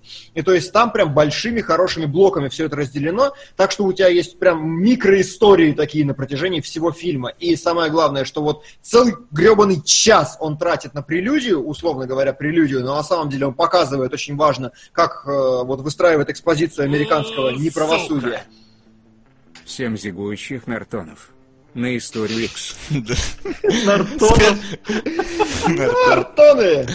Келебри, вот молодец, Келебри начал кулак сперва показывать, Да, а я- потом руку выпрямлять. Именно так. Вот, э, и очень круто, что он закручивает, значит, линию, вот эту, рассказывает ее полностью, ровно на часе он показывает, так, смотрите, вот у нас американский пилот, вот он разбился, начинается. Потом на часе где-то пяти или типа того начинает показывать вторую историю про этого студентика, причем, что интересно, как? Нам говорят, что, значит, разбился шпион, будем обменивать, будем обменивать. И нас переносят в Берлин сразу же после этих слов, когда будем обменивать в Ровно Берлине. на середине фильма, кстати. Да, а, да, нас пер- и вот как бы история с э, этим юнцом, она одновременно показывает и то, что происходит в Берлине, она и экспозиционная для всего будущего, и сама по себе история. То есть, блин, это настолько, вот что называется, well-crafted сюжет, он настолько прям хорошо сшит между собой. Ну и как бы, опять же, тот сам факт, что ему удается объяснить там три стороны со своими политическими мотивами, и при этом ты не теряешься, это просто блондин, конечно, курит. Да, это, это вот действительно показывает профессиональный... Это показать сложный сюжет, но при этом, чтобы даже дебил с попкорном его понял. Я думаю, да, я, я, я, даже на, я даже на ночном сеансе, э, у нас был Оскаровский ночной сеанс в кинотеатре, я даже что-то в середине ночи пьяный, короче, нормально понимал, что происходит. Абсолютно кристальный, волновался, сидел на второй раз. Поэтому, да, великолепно. Если Рэй пишет, что ему очень понравилась сцена, где герой Хэнкс с женой идут после судебного заседания по лампам из фотоаппаратов для вспышек. Очень крутой кадр. А, я почитал потом, э, Спилберг пригласил фотографов с этими старыми фотоаппаратами и говорит, ну вот мне нужна такая сцена, а лампочки, которые у вас там будут э, вспыхивать, э, вы их в карман кладите. А там оказался один какой-то реально старый э, журналист, который сказал, не, ни хера, их обычно на пол бросали. Они все побросали, Спилберг посмотрел на это такой, м-м, снимаем низким пролетом. Да, очень крутой, очень атмосферный кадр, очень хороший, действительно. Вот. А, плюс, плюс, мне дико, ну понятно, там, там постановка, операторская работа, это все вообще вне всяких сомнений замечательно. А, фирменные спилберговские планы, когда я покажу еще в кадрах чут, чутка совсем, а когда, значит, э, понимаете, движение камеры очень выверенное. У него в одно движение всегда идет три, короче, каких-то точки. Ну, иногда две, иногда что-то еще, но, тем не менее, показывает одно, показывает второе, показывает третье. Это круто, потому что актерам есть где играть, есть вживаться в образ, который они отыгрывают там минуту-две, может быть. У них прям э, пространство для блокинга всегда есть, и все остальное, это, это очень хорошо. Ну да, то есть э, тех самых говорящих голов здесь по минимуму вообще. То есть обычно он показывает именно стоящих несколько персонажей, часто троих. Там, вот, например, когда э, в самом начале Хэнксу только дают э, это дело, собственно говоря, mm-hmm. его компаньоны, и вот они втроем стоят и обсуждают это. Действительно, то есть и не каждого вот так вот отдельно в харю тычут. Mm-hmm. Его хари, а именно что они стоят как-то друг между да, другом, да. телом даже Плав. взаимодействуют и так далее. Плавненько. Это, и еще в этом фильме Плавненько, очень... только не в Берлине. В Берлине начинается тряска. Ну, там, там в паре мест она есть, действительно, когда она вот он... на улице есть, а в помещениях она меньше, но все равно handheld такой. Ага, хорошо, да, может быть. И плюс, когда вот он идет, да, первый раз попадает за стенку, и, значит, там сразу такая трясучка пошла, а там гопники стоят за углом, очень круто. Вот. А, еще в этом фильме конкретно богические склейки есть. Просто я так кайфовал, когда есть совсем очевидные, типа суд всем встать, и значит дети такие да, встают и читают гимн американского. Мне кажется, это вот эта издевка была все-таки. Mm-hmm. Все-таки ирония такая, немножко тоталитаризма э, показана. Еще есть очень крутые склейки, типа так, что у тебя с собой было, значит, и показывают тут же перепрыжок, это, вопрос, что у тебя с собой было, адресован э, американскому Пауэрсу, потом тут же прыжок, короче, показывает, что с собой нес, нес этот русский шпион. Аби. Канашемина Беладонна, 1973. Уж очень хочется обсудить с Келебро хорошую эротику. Без отрезания... Слушайте, ребят, вот э, Скелебро хорошую эротику в личках, пожалуйста. Не, давайте не будем. Если вы того же пола, что и я, давайте мы от этого воздержимся. Э, так, печальная... Слушай, ну это какое-то аниме с, с рейтингом 7,5 достаточно высоким. Прям достаточно высоким. Я думаю, что можно попытаться. Ну, потому что, типа, 7,5 на MDB это, ну, не какой-то трэш говна, это может быть что-то умное. Ну, на печальную Беладонну уже давно кидают. Так давайте, давайте, да, да, рискнем, я думаю, можно. Да не, нормально. А... Вряд ли что-то хардовое назвали бы печальная Беладонна. Ну, то есть, Слушай, ну распутное детство, на мой взгляд, Ну не, распутное детство, там, там все четко прям. Там есть дети, они распутные, я даже не знаю, что еще тут. А печальная беладонна, это что-то, ну, завидающий цветок какой-то. Хорошо, тогда свадебная ваза, вот тут точно нежданчик. Ну, согласен. Тут согласен, как бы, да, да, концептуально. Ну и разбор был хороший в свадебной вазе, я считаю. Да. Лучший. Да, лучший. Да.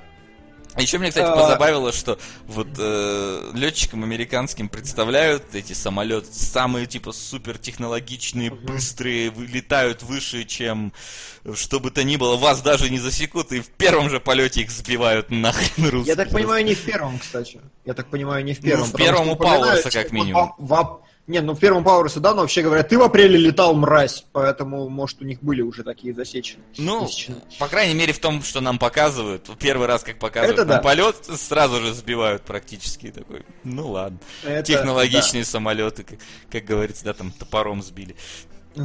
Вот, пишут, что они уже долго летали. Ну, хорошо. Ну, долго. Вот. Да, короче, богические склейки это просто прекрасно. Лучшая, которую я замечал, была через газету. Жалко, я не вспомнил, где она и не выловил для кадров. То есть в одном кадре они достают что-то, карту или типа того, типа раскрывает карту, а во втором это уже газета, которую закрывают. Это опять прыжок между... Короче, очень круто. И вот я хотел что сказать, чего не умеет атомная блондинка. Она путает, мешает, как бы она думает, что увеличивает динамику, но вот у Спилберга и Коэна все четко. У них микроистории, каждая с своим началом, результатом, и вот этот, по большому счету, этот результат, в момент результата мы перескакиваем на другую веточку. Это мастерский абсолютно сценарий, который прям э, радует меня. Что еще у вас? Сейчас донат прилетит. У нас Серьезно? прилетит донат. Серьезный? Я заинтригован. Хорошо. Сука! Вау! Американская история Хаиба воспоминания из детства. Вот сейчас похуже было, но, но в конце Вот. ты исправился. Да, спасибо, Никус, Спасибо, колоссальное спасибо. Но у нас новый лидер. Наравне с новыми история. турбопарнями. Слушайте, ну И хорошо. О- Одиссея вместе с госпожой вместе опять куда-то уходит и Опять вниз. куда-то уползает. Эх, Не, сыграют, как, как и в много, как и Бахубали, который долго рвался к топу. Бали просто, понимаете, вот вы понимаете, он как бы индийский эпик перенес в историю своего воздвижения в э, таблице кинологов. Долго шел, но добрался. Но он того стоил, блин, Он сука, того надо стоил. досмотреть. Хорошо. Да, ты говорил, Солод, что что-то или нет? Нет, я про донат вроде. Не, Хорошо. да, про а, что как, придет. что, что еще по фильму вам есть? А то я все ору, А, ору, Мне радуюсь. люто понравилось, как они сумели в целом восстановить эпоху. Несмотря на то, что большая часть, конечно, в помещениях происходит, но все равно и Берлинскую стену нашли, где заснять, потому что снимали не в Берлине и даже не в Германии, снимали во Вроцлаве в Польше. А, При этом там машины, костюмы, все отлично. И вот цветокор тоже, мне кажется, какой-то вот того времени, или как я привык его воспринимать в кино, что это про то время. Вот эта картинка прям Ну, отличная. там цветофор, цве- цве- цветофор, кстати, различается в разных Да, местах. разумеется, в разных Да, э, странах. Да, странах. Вот. А еще что я заметил, а, очень круто в этом фильме сделано, что, опять же, далеко не все делают и непонятно почему. Экспозиции в этом фильме, то есть объяснение какого-то закадрового материала, предельно очевидным и, ну, как бы идеальным способом сделано. Герои реально объясняют друг другу, что происходит. Экспозиции в фильме просто дохерища. Значит, он приходит, э, в самом начале Том Хэнкс, ему говорят, так, он говорит, что происходит? Ему объясняют, значит, у нас есть шпион, которого ты должен взять по этим причинам. Он такой, да, да, да, да. Потом его привозят в Берлин, он говорит, так, что происходит? Ему говорят, значит, мы в Берлине, у нас есть вот это, у нас... И вот на протяжении всего фильма нет ни одной лишней вот э, неправильно сделанной сцены, потому что реально персонажи действительно объясняют друг другу все, поэтому ты не, не ощущаешь давления никакого сценарного, они впервые слышат эту информацию вместе с тобой. Это очень хорошо сделано, очень мастерски. А вот ты не считаешь, что это тоже какой-то некий брифинг? Получается. Как вот я помню, ты немного ругал, э, а может и много ругал изгой один за такое, что персонажи общаются брифингами друг с другом. Нам надо Нет, пойти понимаешь- сделать то, все пятое, десятое. Вот в чем Нет, разница? ну там, а, там-то были брифинги именно сухие, типа, так, вот это, вот это, вот это. А здесь живые все-таки разговоры, они с эмоцией. Там как бы, когда ему всучают это дело, они же не просто говорят, так, ты берешь это дело. Они говорят, слушай, ну как бы нам надо показать. Нам надо... Мы, там чувствуется их отношение к этому брифингу, видишь? Чувствуется отношение Тома Хэнкса, колебания Тома Хэнкса. То есть... а, к просто передаче информации добавляется отношение спикеров, и тогда это уже не сухие брифинги. Да, в данном случае я просто хочу сказать, что сам, само наличие брифинга это не так и плохо. Важно, Да. как ты его делаешь, этот Безусловно. самый э, брифинг. К- Я, как он честно, был. Да, да. Не помню уже изгой один, но почему-то вот по каким-то там таким воспоминаниям у меня ощущение, что вот здесь нормально они, да, действительно там друг другу рассказывали. А в изгое один они друг другу рассказывали, при этом оба уже знали, что надо делать. То есть такой, чувак, а вот напомни-ка, что нам Может надо быть. делать. Может быть, да. Кстати, кстати, вполне вероятно. Может, я еще поэтому горел очень сильно. Да, действительно, действительно. А, А здесь все понятно, и мне нравится, что в целом-то работа Хэнкса это искусно всех обманывать и как бы работать, э, ну, быстро соображать, работать языком. А при поэтому этом он так никого же не обманывает, в этом-то самый кайф.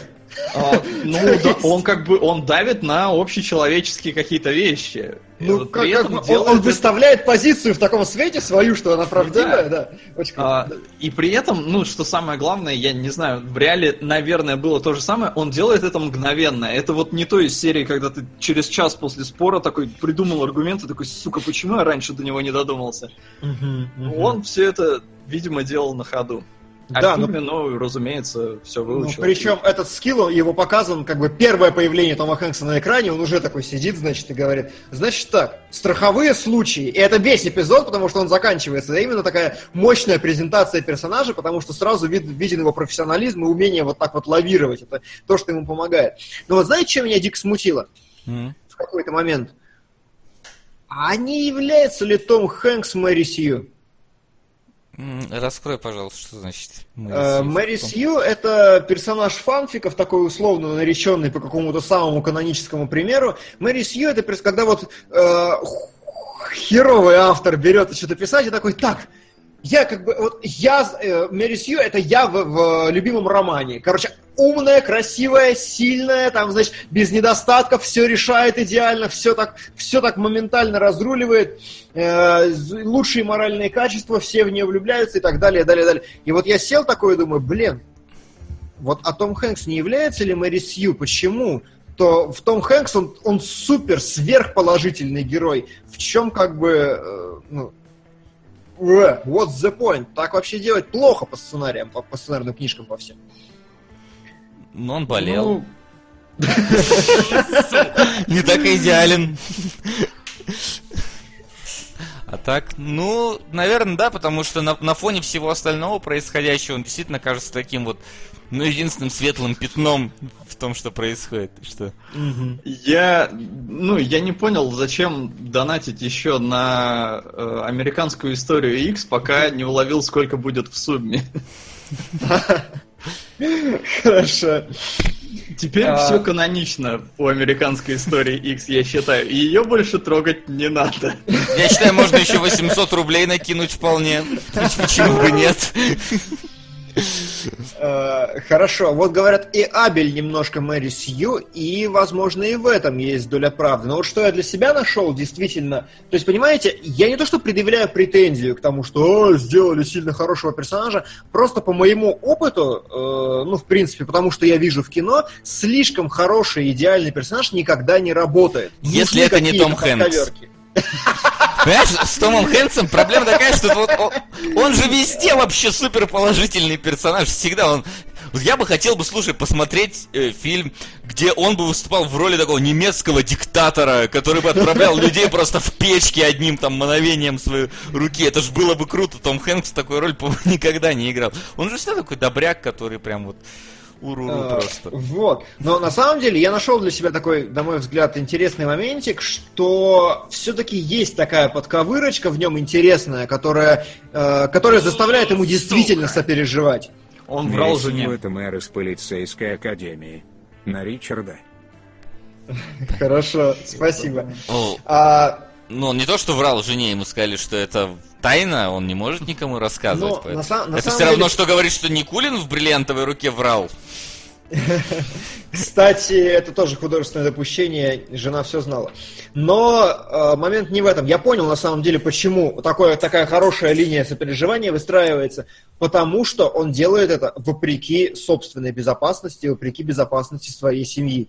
И это очень противоречивый момент, который напрямую ему все говорят и очень сильно педалируют. То есть прям стреляют по их гребаному дому. Могли кого-то, его дочь могли убить, еще что-то. Ну, типа, это очень жесткая вещь продолжать при этом гнуть свою линию. И Привет, вот это я свободная Америка просто вот в этот момент такой смотришь, и да, действительно. А мне так понравилось, когда это э, дом расстреляли, и там полицейский на него наехал, мол, типа, слышь, а что ты там его защищаешь? Да я был в третьей волне при высадке в Наамаха Бич. То я такой... Он был сказать, сука, я был в первой! Кстати, да. А я вообще не понял, а чё во время Второй мировой Советы и США были союзниками, причем здесь Амаха Бич вообще, я не понял, ну, несколько. Ну, не, высадился ну, ты, высадился. Это как та история, которую... Ты бы еще сказал, я был в Перл-Харборе, а ты советского шпиона защищаешь, сволочь. Да, да, да. А, вот, да, есть такая штука, короче, и вот я решил для себя, что именно это очень крутой момент, который позволяет и не сделать персонажа Тома Хэнкса плохим, то есть сохранить его мэрисьюшность такую, но при этом заставить ему сильно сопереживать и, проник, и проникнуться к нему колоссальным уважением, потому что это вот действительно человек, у которого, вопреки здравому смыслу. Здравому смыслу отстаивания идеалов и веры в свои вещи, это как бы очень сильно. Ну, вообще, да. Он же всегда так вот играет какого-то добряка. То есть, и у него всегда вот есть какая-то проблема, которая даже не его собственная. То есть, например, э, в там, Форесте Гампе он такой, ну, недалекий парень. Mm-hmm. В Зеленой миле у него НУРС или что там у него, я не помню. Почечная какая-то недостаточность, не помню уже, давно смотрел. То есть, ну, в принципе, не знаю, самый Нет, положительный ну... актер из всех, который может быть. Поэтому, видимо, ему да, разрешено да, такое. Брали с учетом, что да, кроме него мало кого представляли на эту роль и предлагали конкретно ему. Но он сразу согласился, потому что, блин, это же Спилберг. Он даже сценарий не читал. Конечно, безусловно. А, вот, а еще что мне дико нравится, это скорее коиновская такая история, вот касательно блистательного сценария, нету вообще лишних вещей. То есть вплоть до того, что, э, значит, мальчик, который боится атомных бомб, да, набирает воду, казалось бы, ну нахрена нужен этот диалог? Но даже этот диалог, начиная с ни хрена, он на самом деле выливается в то, что, во-первых, показывает напряженность обстановки, всего остального, что раз детям объясняют, как спасаться от атомных взрывов, чтобы надавить вот этим всем. Потом ребенок сам спрашивает, типа, папа, а ты не охерел ли вообще? Это прям круто. Плюс вплоть вот до каких-то отдельных строчек, которые, вот очень крутой момент, бесконечно крутой, на мой взгляд, когда Абель рисует и по радио слышит э, свой приговор. И произносится он так, что, значит, сегодня там в суде был рассмотрен, э, было пересмотрено дело Абеля, и, значит, гражданский суд, там, и какой глав Верховный суд постановил, что Абеля, значит, обвинить с, э, ну, то есть, как правильно сформулировать то, что сохранить 30 э, лет Абеля в тюрьме, значит, он, продав... он остается на том же месте с противовесом голосов 4 к 5. И вот, понимаете, если сказать наоборот, противовес голосов 4 к 5, и он остается на месте, то такое бах, сразу эмоциональное падение, типа вот-вот, почти, но они сказали наоборот, и это получается победа, потому что он остается на месте с противовесом 4 к 5, и просто ты сидишь такой, блин, насколько они охерительно понимают, как каждую фразу выстроить вообще. Я прям сел такой на паузу, поставил и покайфовал с этого момента. Вот. Я что-то слишком сильно представил, как ты начал кайфовать с этого момента. Просто такой. Я, я встал на паузу и начал орать, как я обычно делаю. Да, да, да. А, но, опять же, все-таки, мне кажется, вот сцена с пацаном, которого он говорит, типа, будешь со мной работать, он-то не очень сильно нужен. Единственная его фраза, он как бы палит перед семьей, что они берутся за это дело. Не, он еще говорит, что когда обсуждают этого студента, которого схватили, у меня, говорит, помощник того же возраста еще. Там, как бы, да, он помощник того же возраста, плюс линия с тем, что девочка, плюс, э, я думаю, это, ну, да, реверанс в сторону исторической достоверности какой-то обязательный, наверняка там был какой-то помощник, ну, то есть, ну, мне не показалось он совсем лишним. Он действительно работал на ситуацию, как минимум, чтобы вызвать у меня две бугагашеньки. Первая с того, что вот, и вторая с того, что вот. Да. А, ну и, конечно, такие мелкие еще я хотел отметить символические вещи, типа того, что когда а, проигрывают дело, Том Хэнкс приходит, первое, что он делает, это он дает сигареты Абелю, такой, как бы, ничего не говоря, просто жестом показывая, что вот, держи твои сигареты, держи рисование, я сделал все, что мог, потом сам же зажигает спичку, сам же ему подносит, в этом столько извинений, это настолько, как бы, правильно и круто, и все очень хорошо. Да. Или вискарь, который там подают, например, очень хороший момент, когда э, Том Хэнкс приходит в э, Германию, к немецкому этому послу, показывает сначала, что стаканы с вискарем трясутся, потом когда это пытается его прессовать, значит, пытается такой, типа, вы понимаете, что мы тут, значит, мы самостоятельное государство. И Том Хэнкс такой, налейте еще виски, пожалуйста. Я такой, да, встал, короче, пошел, налил виски, вернул его обратно. И ты «Ура, хорошо. Вот. Фу, вроде все, пере, пере, что у меня было в заметках выписано, я пе- перебрал, да. Ну, короче, не знаю, невероятно люблю Спилберга, невероятно люблю Коинов, просто великолепный фильм. Третий раз смотрел, не моргал, радовался, еще больше замечал, еще больше удовольствия получил. Я посмотрел в первый раз, и, я, как я уже сказал, несколько с опаской это делал, потому что помню еще ваши тоже разговоры по поводу того, насколько фильм там пропаганда, не пропаганда, но вот я скажу, что я терпимо отнесся к тому, что все происходило в фильме. Да, там есть перегибы, немного не, не в нашу пользу, но вполне себе не все показано через призму розовых Есть американских фильмы, очков. которые вы бы хотели разрядить. А донат туда же на играющего труп. Давай в конце ответим, потому что я пока подумаю, еще посижу. Сейчас кое-что... Погоди. Что такое? Подумай, пахнет. подумай Ну, подольше. подожди. Есть фильмы, которые вы хотели бы разве Сейчас, подожди, я подумаю. Но из трешака точно нет.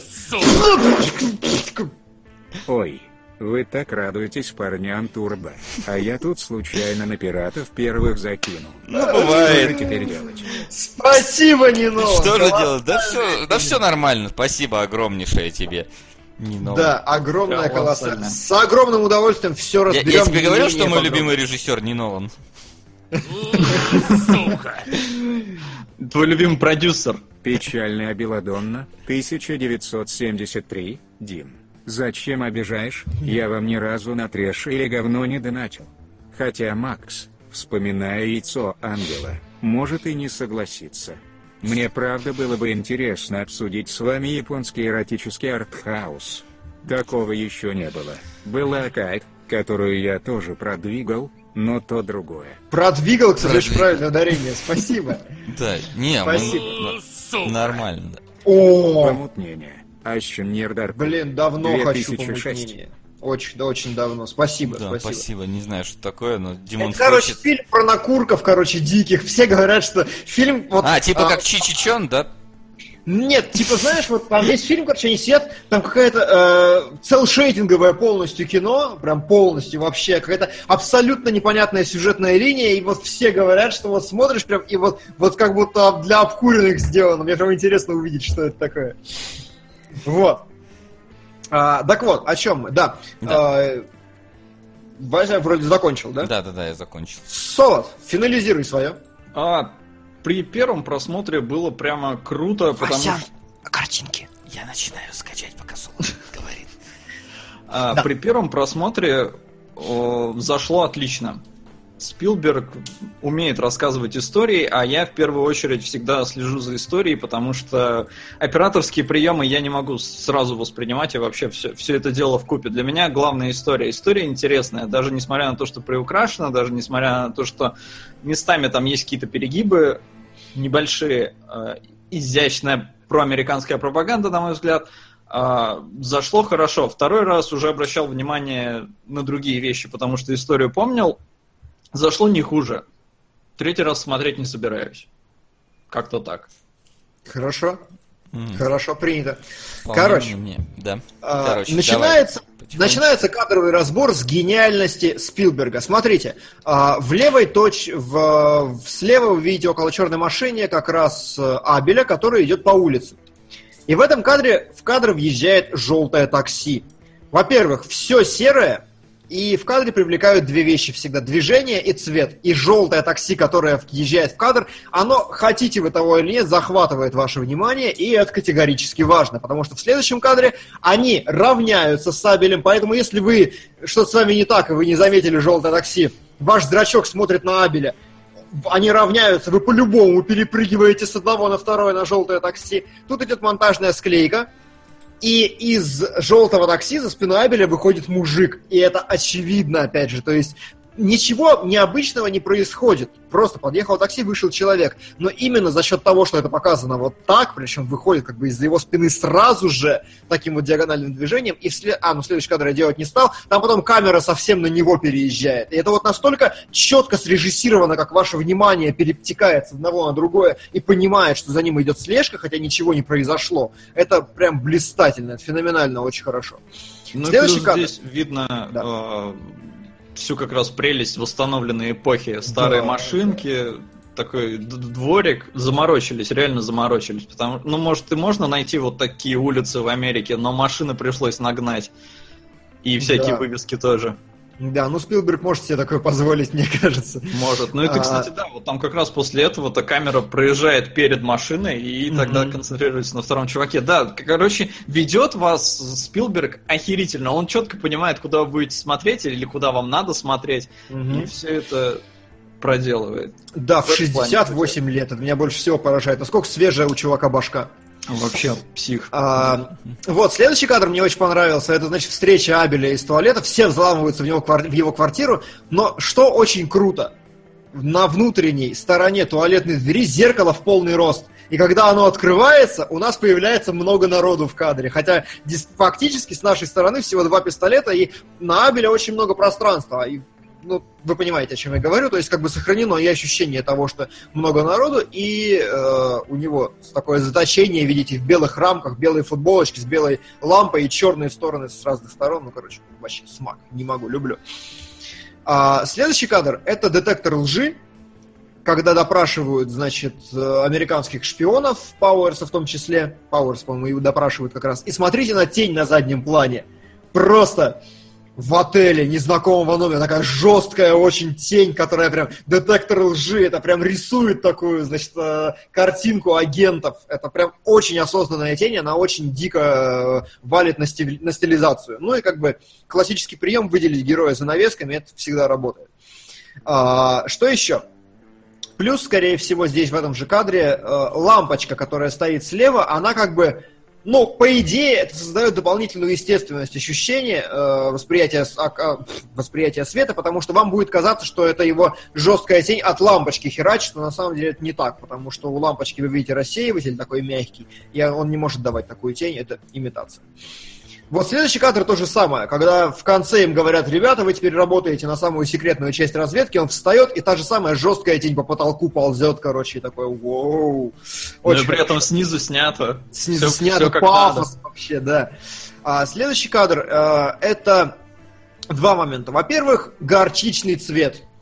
Запомните этот горчичный цвет, и он вас заколебает, потому что самая популярная э, вообще цветовая схема это желтый с синим, это teal orange, и вот такой мягкий горчичный цвет это очень крутой и простой вариант, чтобы выстроить красивую картинку, потому что, ну, как вы видите, она здесь хорошо сочетается, его рубашка со стенами, э, розовая раковина с розовым полотенцем, горчичный вот с этим, это комплементарные цвета, и все круто. И во-вторых, это единый дубль, который вам надо видеть, что Сначала мы наезжаем на парня до определенного состояния, и в следующем кадре делаем разворот, и Том Хэнкс уже садится. Потом Спилберг, короче, делает э, несколько врезок важных, когда нужно показать картинки, еще что-то, но при этом явно, что дубль отснят вот так вот, в том числе, в первую очередь, целиком, чтобы актеры полностью играли в образ. Э, вот. Из занавески под полотенчика, кстати, тоже. Блин, был бы у меня такой выверенный туалет. Как, как в кино. нужен Спилберг арт... твой дизайн, дизайнер.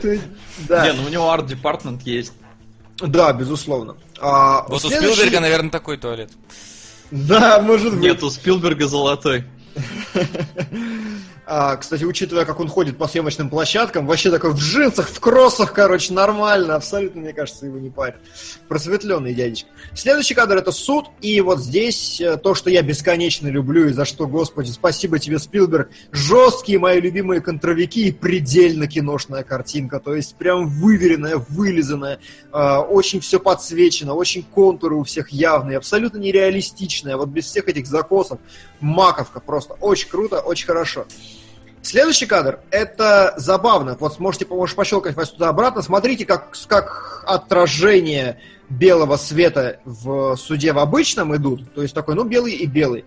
И как в Верховном суде. Это прям пересветы, они прям размазываются, они прям переблюренные. И следующий кадр тоже а, мне кажется, это как раз за, ну, замута, чтобы показать такое, знаете, полунебесное какую-то ситуацию, такую возвышенность, верховный суд, значит, и вот добивается все огромным белым свечением, которое должен быть предельно справедливым. Вот.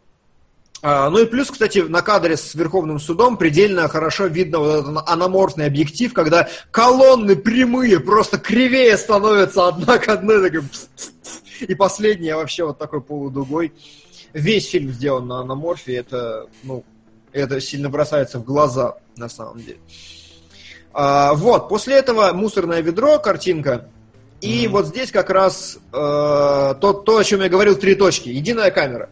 Мусорное ведро, потом кадр, значит, поднимается на руки, фиксируется прямо на секунду, она что-то перебирает, опять фиксируется на секунду, переезжаем на ее лицо. Это вот как раз, э, ну, очень хорошая кинематография, такая очень понятная. А последний кадр, который я сохранил, это как раз, чтобы показать вам разность в цвете, очень заметную между Берлином и не Берлином, и то, что здесь нет, э, ну или не так бросаются в глаза все эти жесткие контровики и все остальное. Вот Берлин менее кинематографичный, более приземленный, более простой, более плоский визуально, это прям сильно заметно. На улицах там ну, чуть ли не натурная съемка постоянно. Вот, Идеально, идеальная операторская работа, все в ней хорошо, все в ней продумано, не могу нарадоваться. Фу. Да. Ну что ж, а, будем заканчивать, я так подозреваю, со Спилбергом.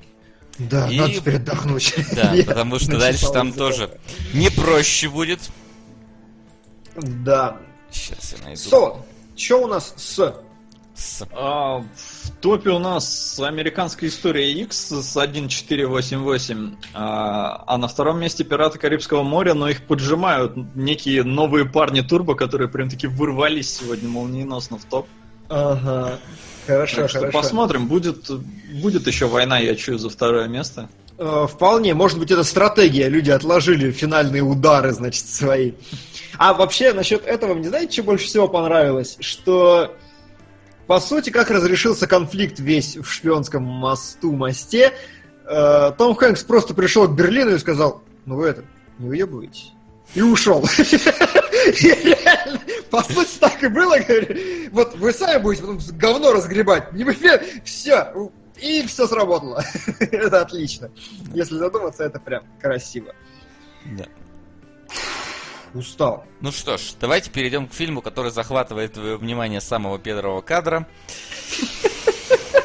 Я решил не делать эти кадры. Их нету.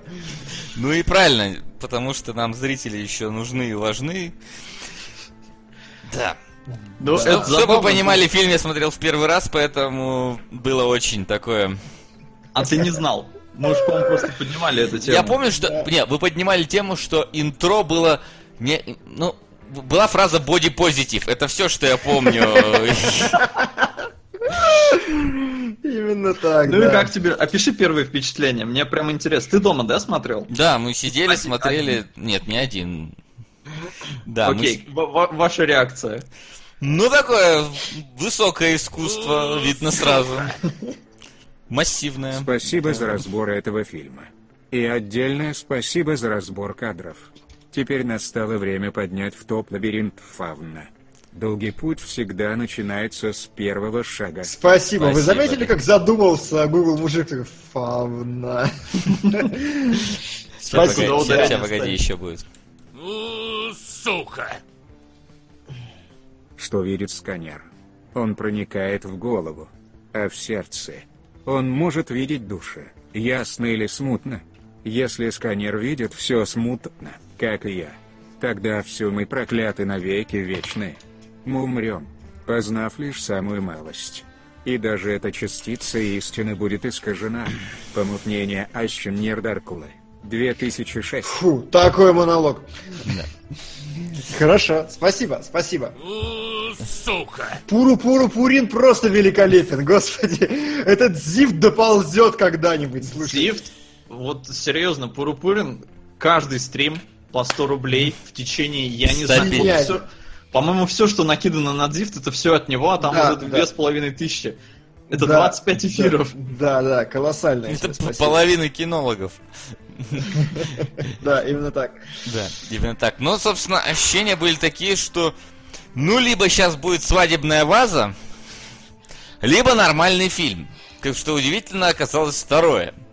Был действительно нормальный фильм, который, ну, скажем так, при, при- при этом приклеил мое внимание к экрану, потому что я вообще планировал, что я его в два захода посмотрю из-за того, что мне надо было уезжать за город. Я думал, что сейчас чисто так, пока покушать, сидим, включим фильм, посмотрим. В итоге досмотрели до конца прям за один заход. Конечно, кушать стали не сразу, чуть попозже, но тем, тем не менее. А, Я Вот. просто к чему спросил, я Да. в кино смотрел, и на титрах народ не мог сдержать смеха. Ну, Потому Ну, что, ну, сука, что Понятно, ну это понятно, это безусловно, безусловно.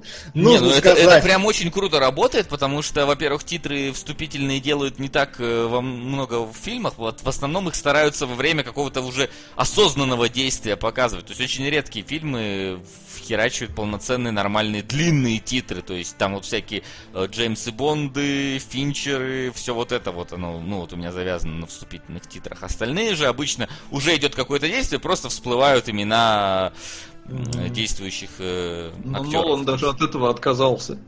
Такой нахер, Дюнкерк, все, пошли в Ну, Нет да, у меня тут людей. такое. Ну, то есть, да, по- поэтому, во-первых, в принципе, вступления делают не так и много, но их еще стараются делать так, чтобы, ну, как-то, скажем так, завлечь зрителя э, в происходящее. Здесь же, мне кажется, наоборот, э, пытались добиться какого-то вот отторжения всего происходящего, потому что, ну, хотя, вот, может быть, знаешь, я тут подумал, а может быть такое вот несколько э, как-то guilty pleasure какой-то в этом есть, что люди как бы, они сами-то не пойдут смотреть такое никогда, но тут уж раз показывают, я как бы гляну. Я, я первый раз вообще не уловил никакого двойного дна. А пот- сейчас первая ассоциация была такая, мне показывают эту женщину первую. Я такой, о, господи, да, точно, тут же эти титры. Потом мне показывают вторую, третью, четвертую, потом какую-то старую, еще жирнее, потом опять первую, я такой, о, да она ничего. Все познается в сравнении. Ну, кстати, зато мне кажется, знаешь, вот если... Вот, вот мне кажется, перед каждым нормальным фильмом с, с высоким возрастным рейтингом должны быть такие титры, чтобы мамаши с детьми уходили нахер из зала. Вот это, мне кажется, нормально. Вот первые три минуты я готов потерпеть, чтобы все мамаши с детьми с Дэдпулов уходили просто нахрен. А, слушай, хорошо, да, согласен, согласен. А, вот, ну, короче, да, если вы еще не поняли из нашего рассказа, на протяжении примерно полутора минут абсолютно голые жирухи в костюмах э, кого? Солдат, маршалов, как их назвать-то, короче? Гусар. Гусар, да, короче, абсолютно трясут телесами в рапиде, значит, и... Немножко приукрашиваешь в костюмах, в шапке, блин, потому что они голые. И за штуками в руках с какими-то бенгальскими огнями, короче, абсолютно голые пляшут. Это такой... Причем там реально каждая следующая, она все ужаснее и ужаснее просто становится. Вот мне Это интересно, вот, а вот, вот знаешь, мне всегда было странно, а вот действительно же есть такие актрисы, которые, ну вот, исполняют такие роли. Каково вообще быть вот актрисой такого толка? Мне потому кажется, что- он из специфических, их спе- из какого-то специфического, специфического порно достал, может быть. Нет, я не хочу верить, что есть еще и порно такое. Давай просто актрисы, которые вот разделись за деньги. Вот, это не фея, если ты не веришь в это, это не значит, что его не существует. Поэтому- Я могу от этого оградиться, понимаешь? Вот здесь э, главные герои ограждаются от реального мира вот как в какой-то жопе. Я тоже могу оградиться.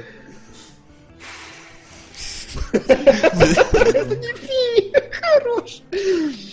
А, ты великолепен. Да, Nocturnal Animals Opening Scene есть на ютубе. На Ютубе прям серьезно? Ничего Да, да. Ютуб такой странный. Порой ему какая-то мелочь не нравится, а порой Nocturnal Animals, пожалуйста, и, и, Вот. и роды в HD. Не, Там ну, медицинские роды- цели. Да, Для медицинских целей YouTube Да, действительно. Медицинские цели. А, так вот, короче, сразу спойлер, я нашел интервью Тома Форда, в котором он недвусмысленно, прямолинейно сам объясняет, что это значит, и это полностью завязано на содержании фильма, и завязано действительно хорошо. Слушай, погоди, вот я не читал. Моя интерпретация, ну, кроме того, что все познается в сравнении, а, я, ну, вот как-то для себя понял так. Они вроде бы не вписываются в нынешние стандарты мира, но при этом они довольные и жизнерадостные. Хорош, красава, именно оно и есть, да. Да ладно, это прям Да. официально? Это официальная версия Тома Форда, и она очень подвязана к содержанию фильма. Собственно, потому что на выставке главной героини они мертвы. И вот здесь-то стоит начать пересказ. Занимайтесь, а я пойду. Такой, типа, самое интересное в фильме мы уже обсудили, Да. я пошел. А, ну, ладно, давайте я тогда. Давай А, Раз уж ты шпионский мост пересказывал. В общем, а, главная героиня Сьюзан, она такая, я не знаю, владелица арт-отдела галереи какой-то фирмы, хрен ее знает.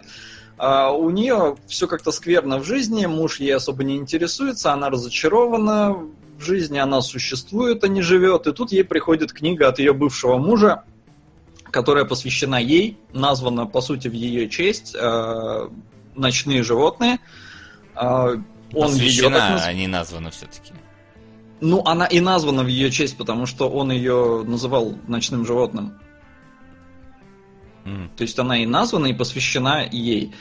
А, Она начинает ее читать, и ее это люто пробирает, потому что до этого она не верила в своего мужа, считала, что он пишет все время полную херню, она в него не верила, а тут внезапно ее начинает пробирать. И она предлагает ему встретиться, ну и продолжает читать книгу. В книге рассказана история... Блин, сука, сложно будет, наверное, все это В пересказывать. принципе, как будто про ее мужа и про нее саму.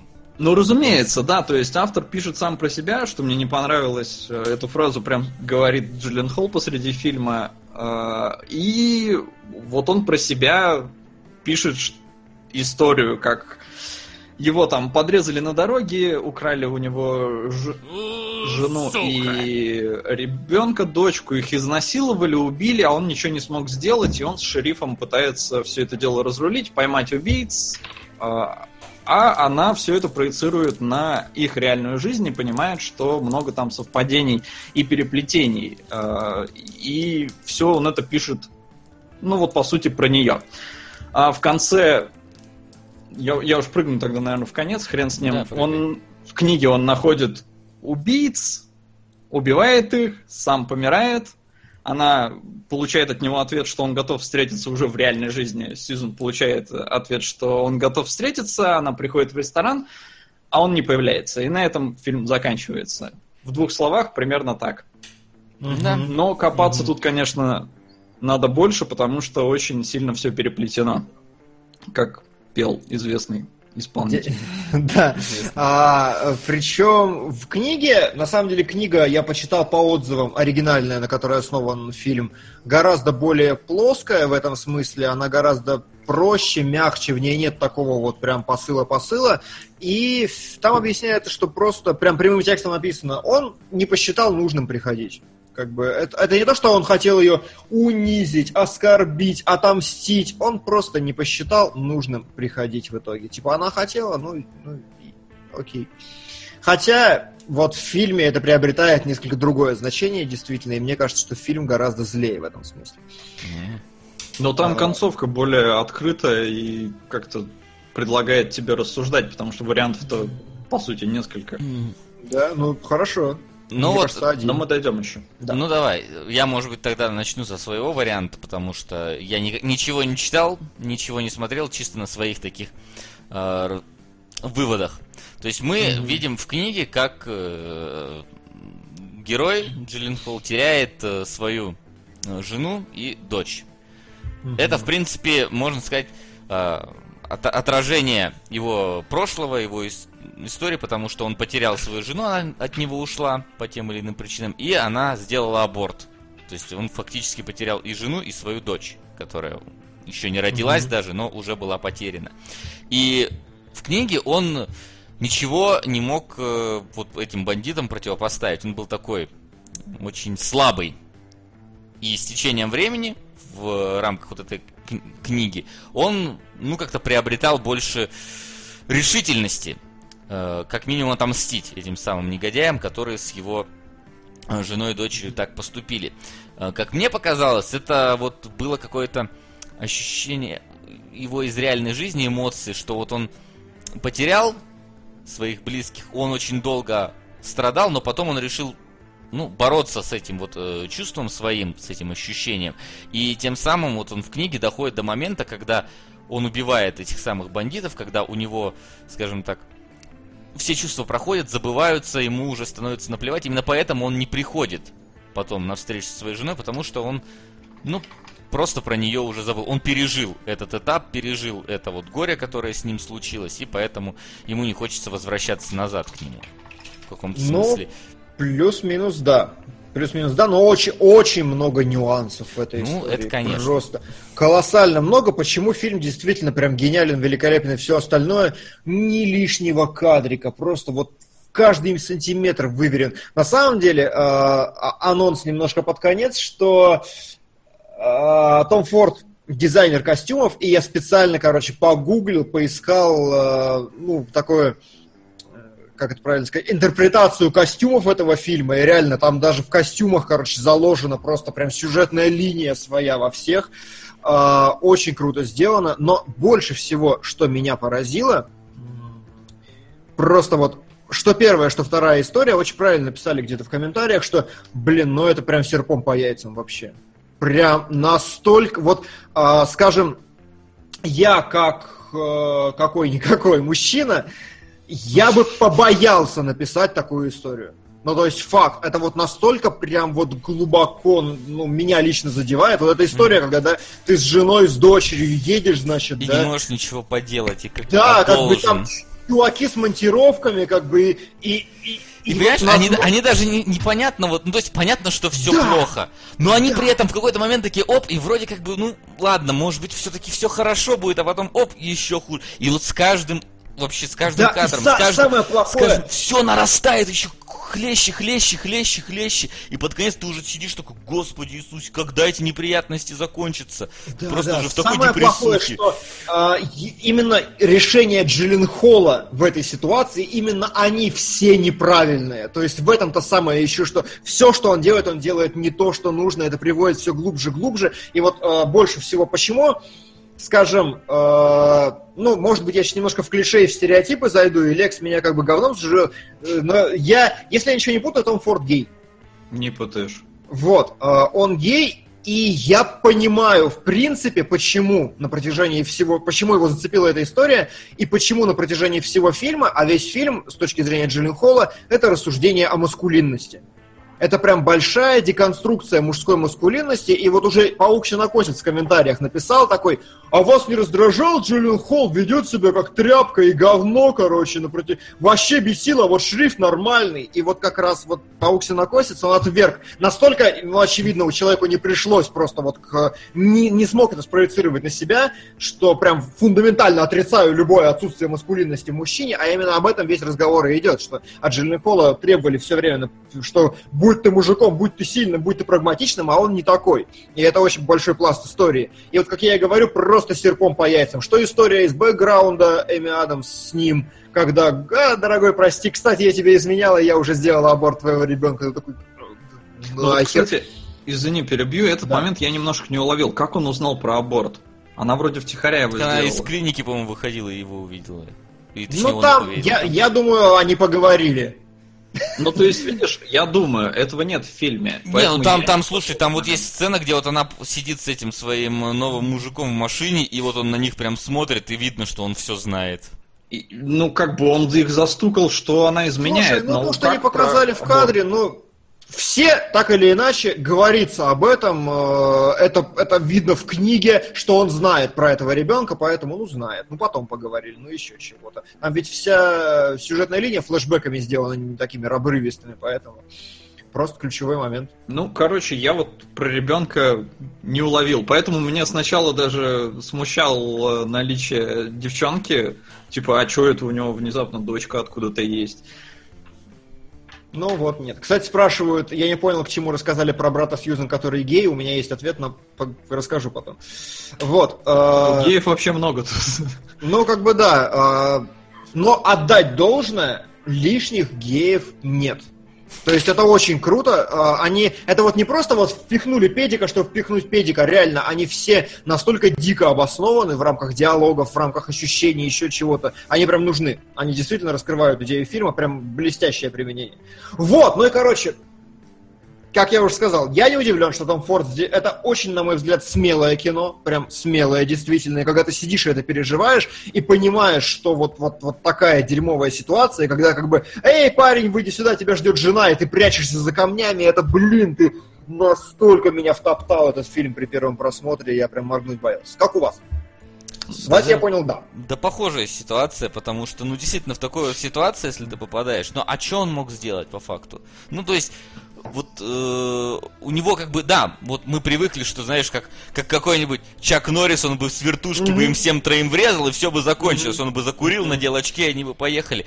Но подумать, вот, ну, он не, явно не сильный человек. Ну, то есть он такой слабенький. И тут три таких ну, бугая. Mm. В каком смысле, да, они явно агрессивно настроены, явно готовы его закопать прямо здесь, а он не готов пойти на такое. Даже вот mm-hmm. э, перед страхом вот того, что его жену, его дочь сейчас там бьют и изнасилуют, он все равно не может так подействовать. Он все равно в каком-то смысле надеется, что вот, может быть, ну, в них есть что-то человечное, да, пронесет, что его пронесет, да. что они все-таки, ну да, там, знаешь, поиздеваются, не бейте, лучше обоссыте, но вроде как бы все закончится нормально.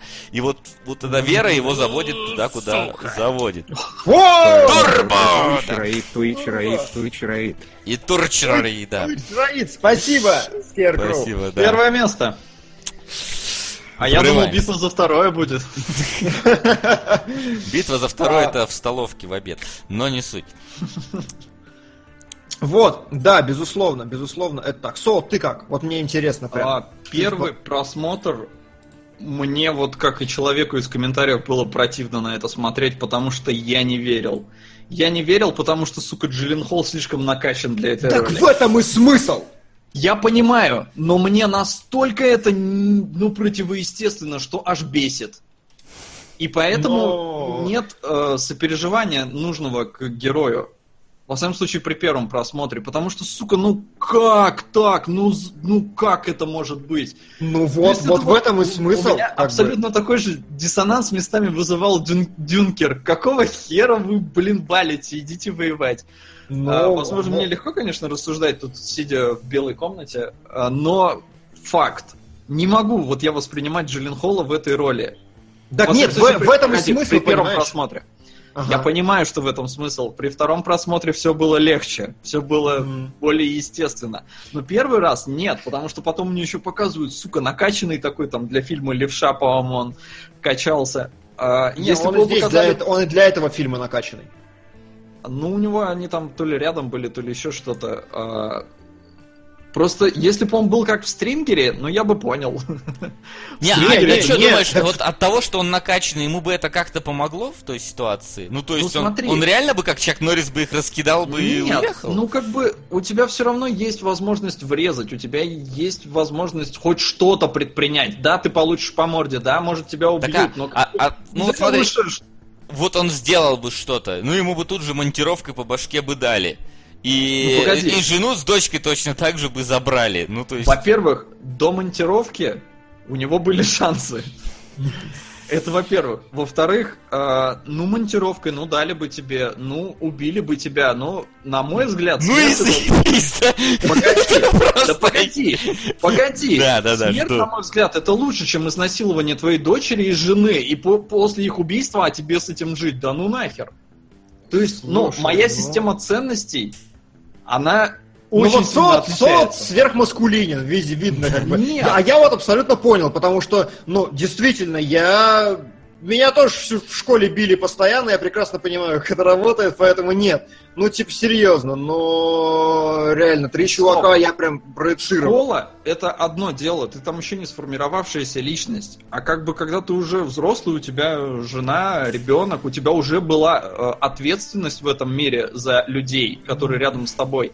И как-то, ну, вот так вот, вот так просто взять и отдать, это очень странно. Поэтому при первом просмотре я прям сидел такой, господи, да как так? Ладно, это Многие. книга, хрен с ним. Ну, А, При втором просмотре все было нормально. Я уже знал, что ожидать. Я понимал логику э, и э, причину всех таких решений. И со второго раза, да, зашло, ну, нормально. Ну смотри, начнем с того, что как бы я думаю, что он все-таки жить-то тоже хотел. И он все-таки надеялся, что, ну, условно говоря, да, изнасилуют его дочь и жену. Но что они останутся живы, и как бы, ну, он все равно надеялся на какой-то более лучший исход. И поэтому, ну, вот он не переходил к активным действиям, потому что понимал, что перейди он к активным действиям, все, ему, ему конец точно, и жене с дочерью лучше не будет. Та же самая ситуация, что и в итоге он получил, только он бы еще был бы и мертв. Я тебе говорю, опять же, в моей системе ценностей быть мертвым лучше, чем быть живым и знать, что твою дочь изнасиловали с женой и потом убили. Потому что, ну, господи, как с этим жить потом? То есть как самому себе потом, я не знаю, в зеркало потом смотреть? Это, это просто же... Я не могу себе это представить. Вот. Но хрен с ним. Ну, Вот поэтому, фильм- поэт- поэтому я и говорю, что фильм охерительно смелый, потому что я бы вот в это макнуться и копнуть, и действительно попытаться вот просчитать, вот продумать, вот, вот это все выписать, это прям выдавить из себя надо, это очень мощно. И я понимаю, почему, ну, простите, гей, возможно, я клишированно рассуждаю, стал изучать именно вот этот момент. А, Потому что вот момент человеческой трусости и отрицания себя как мужика, потому что, по сути, чтобы это написать, нужно, ну, и чтобы это прочувствовать, нужно реально убить в себе мужика, прям вот этого альфача, который как солод, не в обиду солод, но который как солод говорит, да надо было умереть. Вот. а не если бы говорю, ты не умер? Вот Погоди, предположим... я не говорю, что надо было умереть. Ты это Но говорил. просто моя система ценностей входит в противовес тому, что происходит. Ну, Поэтому мне сложно... То есть, если Окей. я себя представляю на этой ситуации, я не знаю, как бы я поступил. Возможно, я бы тоже зассал. Но ту систему ценностей, в которую я верю, она не вписывается в эту Сука. ситуацию вообще никак. На одинокий мужчина. Слушай, мне кажется, спасибо большое, кстати. Мне кажется, такая ситуация, что верим-то мы все верим, что э, в эту систему ценностей, но мне кажется, что если столкнемся в реальных условиях э, с этой ситуацией, ну, многие поведут себя так же, как Джилленхол. Многие. Ну смотри, Кто бы я эмоциональный импотент. Ну, ты понятно. Возможно, в этом как бы я к жизни проще отношусь.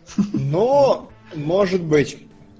А, ладно, А, пропустим этот момент. Короче, так или иначе, сильно, сильная вещь. А, И начинается, собственно, вторая фаза, там, где они со шрифом ищут э, решение этой проблемы. И шриф как раз... Вот шриф — это альфа. Мгм. Прям такая альфа, что охереть альфа. Он всех припирает к стенке. Джиллин Холл, причем там видно, как он, значит, зажатый, даже там в комнате для допросов, еще где-то. Прям постоянно у него пассивные позы. Том Форд, кстати, в интервью рассказывал, что а, сцены эти настолько вот эмоционально напряженные, особенно драки, что у Холла были инстинкты. У него был инстинкт месить этих чуваков, когда они его реально тягали, там, швыряли, все остальное. Это же как бы а, погружение было. И между дублями Холл прям ходил, отжимался, короче, бегал, что-то прыгал, чтобы хоть как-то из себя выдавить вот это все и сыграть вот то, что ему нужно. Да, ну и, короче, Холл остается так практически до самого конца абсолютно пассивен и прям, ну, не справляется, прям тряпка-тряпка, прям не мужик, не мужик, но э, а шриф наоборот как раз проявляет все те качества, которые нужны. И, что забавно, шриф единственный персонаж во всем фильме, у которого есть оружие. Един, ни у кого больше не мелькает даже намека на пистолет, у него есть. Это важно. Ну, это логично, я бы сказал. Но тут, как, вот когда мы дойдем до трактовки книги, то есть как книга проецируется на реальную жизнь, тогда вот станет важно. А, вот. Значит, я пытаюсь, понять, как- с какой стороны подойти ко всему этому вопросу. К какому именно вопросу ты хочешь подойти? Но, в принципе, вот к пересказу всей вот этой книги, давайте, как она... Мы решили, что значит, соответствие идет между книгой и их отношениями. В каком роде? Ну, Ну, как всё я и про сказал. них. Ну, а вот про них э, что является проекцией чего? Ну, Джиллен Холл из книги — это явно проекция слабости в прошлом автора, то А, есть Эдварда. Там, мне кажется, просто слабости. Ну да, да, безусловно, потому слабости. что там... Да, не в прошлом, в смысле. Э, вот, да, однозначно согласен, потому что там была фраза э, из серии, что не надо писать про себя, он такой, в смысле, как писать не про себя? Поэтому, как бы, тут, да, он остался на своем однозначно, иначе такой победы бы не было. Хорошо. А вот, вот касательно Nocturnal Animals, как это переводится, Солод? Ночные животные. А все, это правильный перевод, да? Там нет никакого подтекста или, или тонкости, нет? Все нет. просто. Ладно. Вот, и, короче, вот здесь такой момент. Книга называется «Ночные животные». А, Книга рассказывает о трех ублюдках, которые, значит, нагнали чувака на трассе, отмудохали, убили жену, дочь. Ночные животные. Мгм. Три ублюдка. И по сути, и у меня есть пруфы, с это, вот я не догадался, может я тупой, может я не Ну-ка, допер, но это я уже впоследствии... а, Эми Адамс это не изнасилованная и убитая жена в этой книге, это А- Аарон Тейлор Джонсон, который, собственно, которого и убивает в конце э, главный герой. Эми Адамс, ночное животное, это вот, ну, вы поняли, да? Мгм. Это вот он. Мгм. Это он. И она, то есть он, ночное животное, убила его дочь, убила его семью и жену, э, ту, которую он любил, и в каком виде он ее любил, и мучила его всем этим долгие годы, и в конце, что дико важно, там у них в конце перепалка, значит, в маленькой кабиночке в этой, да, значит, они там срутся, и Тейлор Джонсон говорит, ты слабак, как раз вот те слова, которые он дико не хотел от нее слышать, за которые он ее постоянно прессовал во флешбеках. И она такая, нет, я этого не говорил. Он такой, нет, ты это сказала. И вот когда в книге Тейлор Джонсон говорит, ты слабак, э, он спускает курок. Ну, вот такая фишка. Я немножко по-другому это воспринимал их, э, то есть, но что это некие вот его а, от- как-то вза- ну, не взаимосвязь, отношения с ней, которые вот он пытался разрушить в течение Мгм. всего, всего фильма. То есть, ну тоже, что они, вот эти вот э, ублюдки завязаны именно на ней. Ну, Да. да. в каком-то смысле похожая трактовка. Не совсем Вот, та- а- такая же, но похожая. Мгм. Но я, кстати, не проецировал так. А как ты? Ну, не знаю, для меня это просто была некая трудность, с которой он пытался бороться, а жена, ну, и его жена. То есть я не уловил вот этой...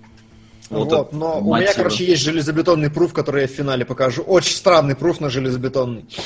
Вот. э, собственно, да. И вот здесь как раз, как я вижу эту историю всю, шрифт, который появляется после вот убийства и изнасилования, это вот такая маскулинность, да, которая... Это которую попытка он героя стать, э, именно самого героя стать мужиком, условно говоря. Попытка Ну, какая-то. После как того, как я- с ним случилась вот такая ситуация, после того, как э, им, условно говоря, его жена воспользовалась, бросила его, ну, он в каком-то смысле, может быть, попытался меняться в этом плане, попытался вот перестать быть тряпкой, слабаком, и вот этим самым Ну, как раз шериф ему, ну, в каком-то смысле помо- помогает Вот в этом. Здесь, да, вот здесь интересный момент, но как это действительно так? У меня версия такая, что это я уже не знаю, пруфов это я уже не вычитал нигде, что э, просто некий элемент маскулинности, значит, он появляется в нем, и вот это, то есть по сути, все говорили, что он слабак-слабак, он там романтик и вся херня, и вот ему нужно было принять одно мужественное решение. Вот одно.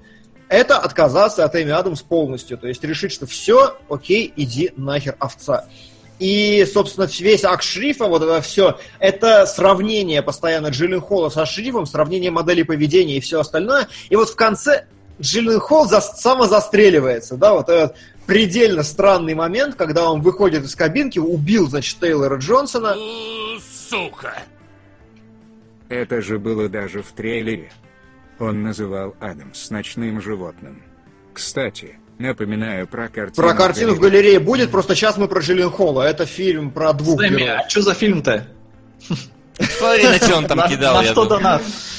Сейчас. Хорошо. Давай я пока посмотрю. Вот, а, да, и в конце там есть очень такая странная сцена, когда Джиллен Холл, значит, э, Ричарда. выстреливает в воздух. Что? На Ричарда. Да, на Ричарда, наверное. э, вот, выстреливает в воздух, значит, э, падает э, на колени и такой весь убитый, избитый, значит, там слабый, с пробитой башкой, и вот он падает и самозастреливается.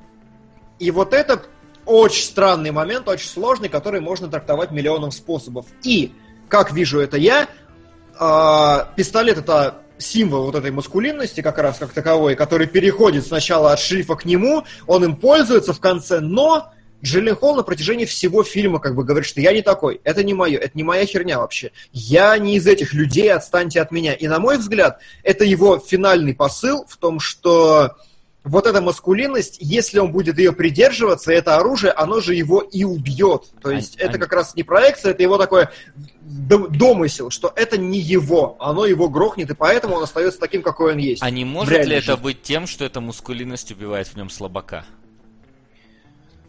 Э, Слушай, ну тогда он должен был бы переродиться все-таки.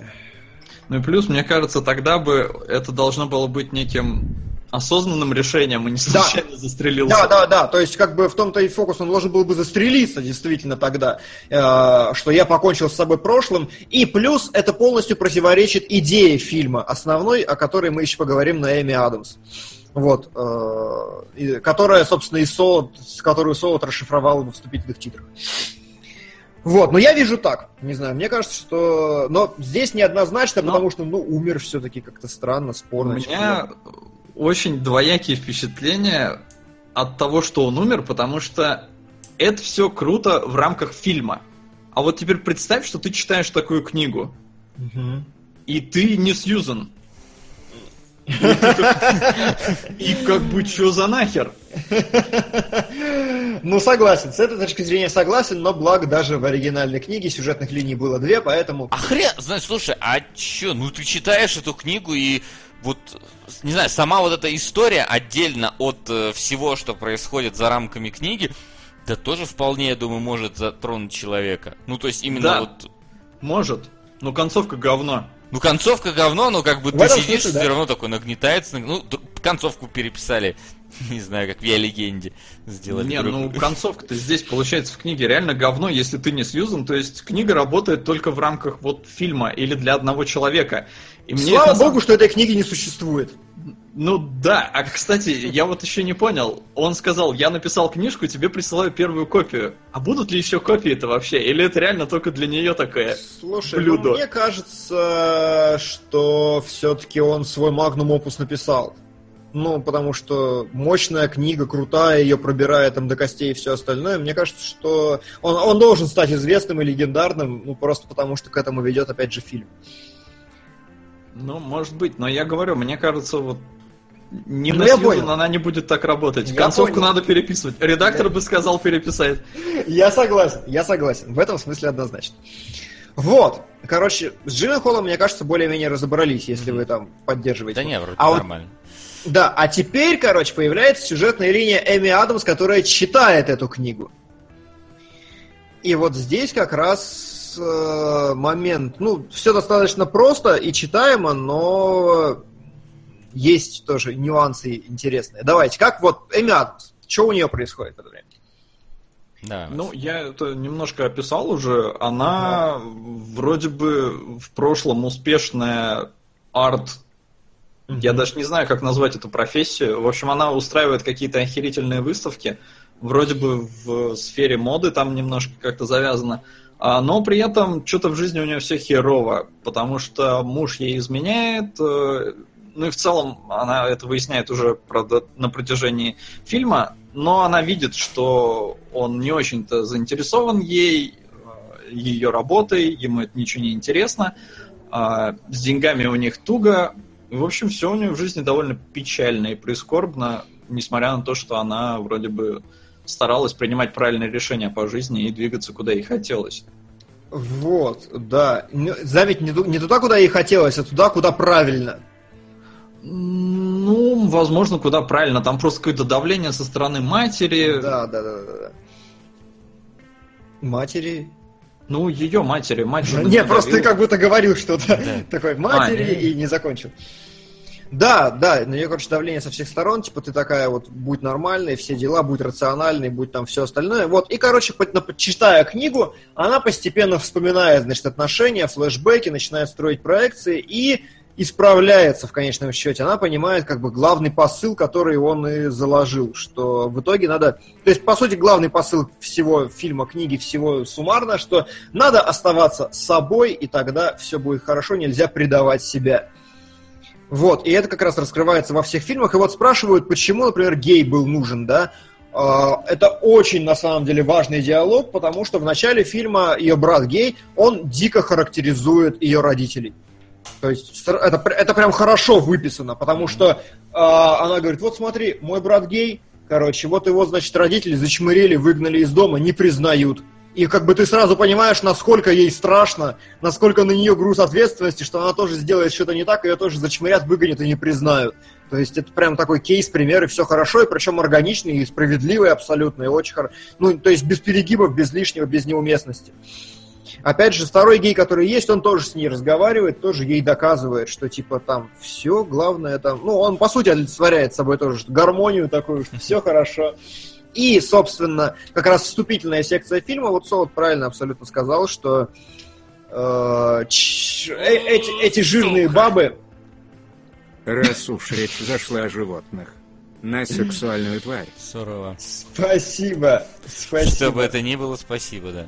Но на это уже донатили. Но я помню, Вот, да. а, Конст говорит, что мне все-таки кажется, что умер и писатель вместе с героем книги, а книга «Предсмертная записка» так нет. Весь фильм-то как раз об этом, что в итоге он проводит ее через это эмоциональное путешествие, и он ей доказывает, что дура, ты предала себя, теперь ты в жопе, а у меня-то все хорошо. То есть, как бы, весь смысл в том, что вот женщины, которые ну, признают себя такими, какие они есть, и ничего не боятся давления, ничего, и могут даже голые потанцевать, они как раз и счастливы в начале фильма. А Эми Адамс предельно несчастна, и эти голые бабы на ее выставке мертвые лежат, и она как бы такая, ха-ха, вот, вот, вот так должно быть. Но на самом деле, конечно, нет. Э, я опять же расскажу ее историю еще через костюмированную вечеринку в конце. Вот. Э, да, ну и как бы концовочка, что он не пришел, э, как раз заключается в том, что она такая, все, она открыла себя, она признала себя, она поняла себя, Она ему уже но, но она уже ему не нужна, да, он как бы он такой, все, я уже тебя убил, иди нахер. Ну, это все равно какой-то такой странный прием, потому что а, он вроде бы в книге убивает свою слабость, он пытается ей доказать, что он клевый, а в итоге все равно поступает как тряпка. Почему Потому как тряпка? что. Ну а почему он не пришел? Он сказал, давай, назначь место, я приду. А, скажи, ну где- тут как, тут как бы отомстил. Ну, чтоб Лола и Кеки словить с этого. Я Ну, понимаю, я понимаю. Отомстил, да, но поступил как тряпка. То есть поступил М. все равно вот в стиле этого слабого чувака. Ну так он же не убивал в себе слабость. Да. Он же остался самим собой, и это его фишка. Он остался романтиком. И все говорили, что как бы... о, он- Сука. ну ты такой... Еще на одинокий мужчина. Да давай еще, без проблем. Да давай еще. Спасибо. Вот, он же как бы на протяжении всего фильма ей говорит... Она ему говорит, что ты хочешь? Работать в книжной лавке и писать книги? Или что? Где бабло? Где прибыли? А он такой, типа, да, отвали, может быть, неплохо работать в книжной лавке и писать себе книжки. В чем проблема? Он романтик, он сделал красивый жест в духе себя. Он остался верен себе, и в этом главный контраст, что он не изменился. Он, он- в этом суть всего. Поэтому, как бы, ну ты называешь что это тряпкой, я вижу в этом действительно жест. То есть, как бы, причем жест такой исчерпывающий, красивый, им обоим понятный, правильный в рамках их взаимоотношений. Как бы, ну, может быть, он такой, ну, не, не шибко, конечно, красивый в отрыве от всего, но вот в их диалоге таком То есть, несуществующем. если бы он просто не правильно. ответил ей на сообщение или сказал нет, не было бы у нее такого, ну, все-таки ощущения брошенной. Потому что, ну, как бы, э, одно дело, когда ты человека не видишь э, много времени, да, у вас были отношения, и предлагаешь ему встретиться, он говорит, нет, не приду, такая, ну и хер с ним. А тут он говорит, приду, и ты уже начинаешь подсознательно ждать его, что вот сейчас, наконец-то, наконец-то все в жизни наладится. Он придет, пытаетесь- э, мы откроем там друг другу сердца и снова влюбимся в друг друга. А нифига. Вы И мне пытаетесь сильнее объяснить, как это работает. Я прекрасно понимаю, как работает этот жест. А, ну но окей. при этом ему ничто не мешает оставаться тряпкой. То есть это не конфликтующие сейчас мысли. Я понимаю, что ну круто, отомстил, молодец, но поступил как тряпка. Можно было, наверное, как-то изящнее. Ну, я Потому- не вижу в этом ни грамма тряпковости. Ну, как бы тут мне остается только разойтись с тобой и сказать, ну, сорян. Прям ни грамма тряпковости не вижу. Ну, хер знает. Это, это не мужской поступок сказать, что приду и не прийти. Ну, окей. That's your point of view. А, еще момент, короче, вот говорят, картина, месть, там все дела, и на самом деле, вот здесь, э, это я подворовал тоже мысль, мне она очень понравилась э, на канале «Скрытый смысл». А, чувак тоже раскладывал, значит, про Nocturnal Animals, почему он в итоге не пришел, и мне очень понравилась мысль, э, что это не какой-то режиссерский жест, что вот месть там, или не какой-то задел на будущее, ни штрих и ничего, а то, что Эми Адамс сама начинает замечать в своем окружении вещи, которые как бы вот пробуждают ее. То есть, условно говоря, это именно отражение, то, что она заметила эту картину и внезапно ее осознала, это отражение именно внут- ее внутренних переворотов, а Тут- не того, тут- что тут режиссер скорее прикольчик такое, кидает. что вот э, некоторое современное искусство, да, какое-то в каком-то смысле, может показаться полной херней и дичью, пока к этому у тебя нету эмоционального какого-то отклика. Ну, кстати, интересно, да. То есть вот сама по себе вот эта надпись... Сука. Мгм. Небо над Берлином. Может быть, когда-нибудь доберется. Спасибо, Вим Вендерс все-таки нас не оставит. Да. Вот, то есть смотри, э, вот эта вот надпись Revenge, она спокойно может, не знаю, на футболках печататься абсолютно спокойно и быть такой среднестатистической надписью в духе, там, знаешь, э, надписи на футболках, там, Майами Бич 87 год, вот эти вот все непонятные э, в- принты. Но именно когда э, у тебя внутри как раз есть тоже этот конфликт, вот это переживание, и для тебя эта картина становится уже чем-то больше, чем просто надписью Revenge рубленым шрифтом. Да, э, да. Вот, э, спрашивают про скримеры. Ну, кстати, я ничего не могу сказать про скримеры, они крутые. Просто они правильно сделаны, они как бы есть, все хорошо. Не вижу этом Напомните, где смысла. второй? Э, Когда на кровати, значит, он такой... Когда, когда, когда пытаются, Джиллин Хоу пытается понять, это он или не А, он. да, всё, понял. Бля. Вот. Да. А, Хорошо. Хорошо. Да, так о чем бишь мы? Мы? А, Да щас всё о том. правильно. Все о том, да. И вот э, переображение Адамс, ля-ля-ля. Давай, короче, посмотрим на ее одежду, не в рамках ра- разбора кадров даже, а просто вот я, чтоб ш- продер- прод- прод- продлить ту же линию. Давай. Оно там же, в той же папке. Сейчас, ой, блин, секундочку. А. Сейчас. Да. Компьютер иногда задумывается, когда к винчестерам обращаешься. Ага. Спрашивают, зачем вообще нужны скримеры. Ну, просто как бы, ну, решил он произвести эффект. Они же работают, работают, как бы все хорошо. Ну и просто она в напряжении, поэтому у нее выход, скажем так, идет эмоциональный. Так, а откуда, чего, когда? Да с первого, прям подряд. Первый Давай. кадр, это она в черном сидит. Короче, смотрите, э, как читаются костюмы. Э, Уникальный разбор. Я, значит, прогуглил, как это работает. Э, Это самая первая сцена, и это момент, где мертвые же руки, значит, лежат. И смотрите, у нее абсолютно черный траурный костюм, прям траурный, и плюс э, херня большая на ее шее, это прям камень.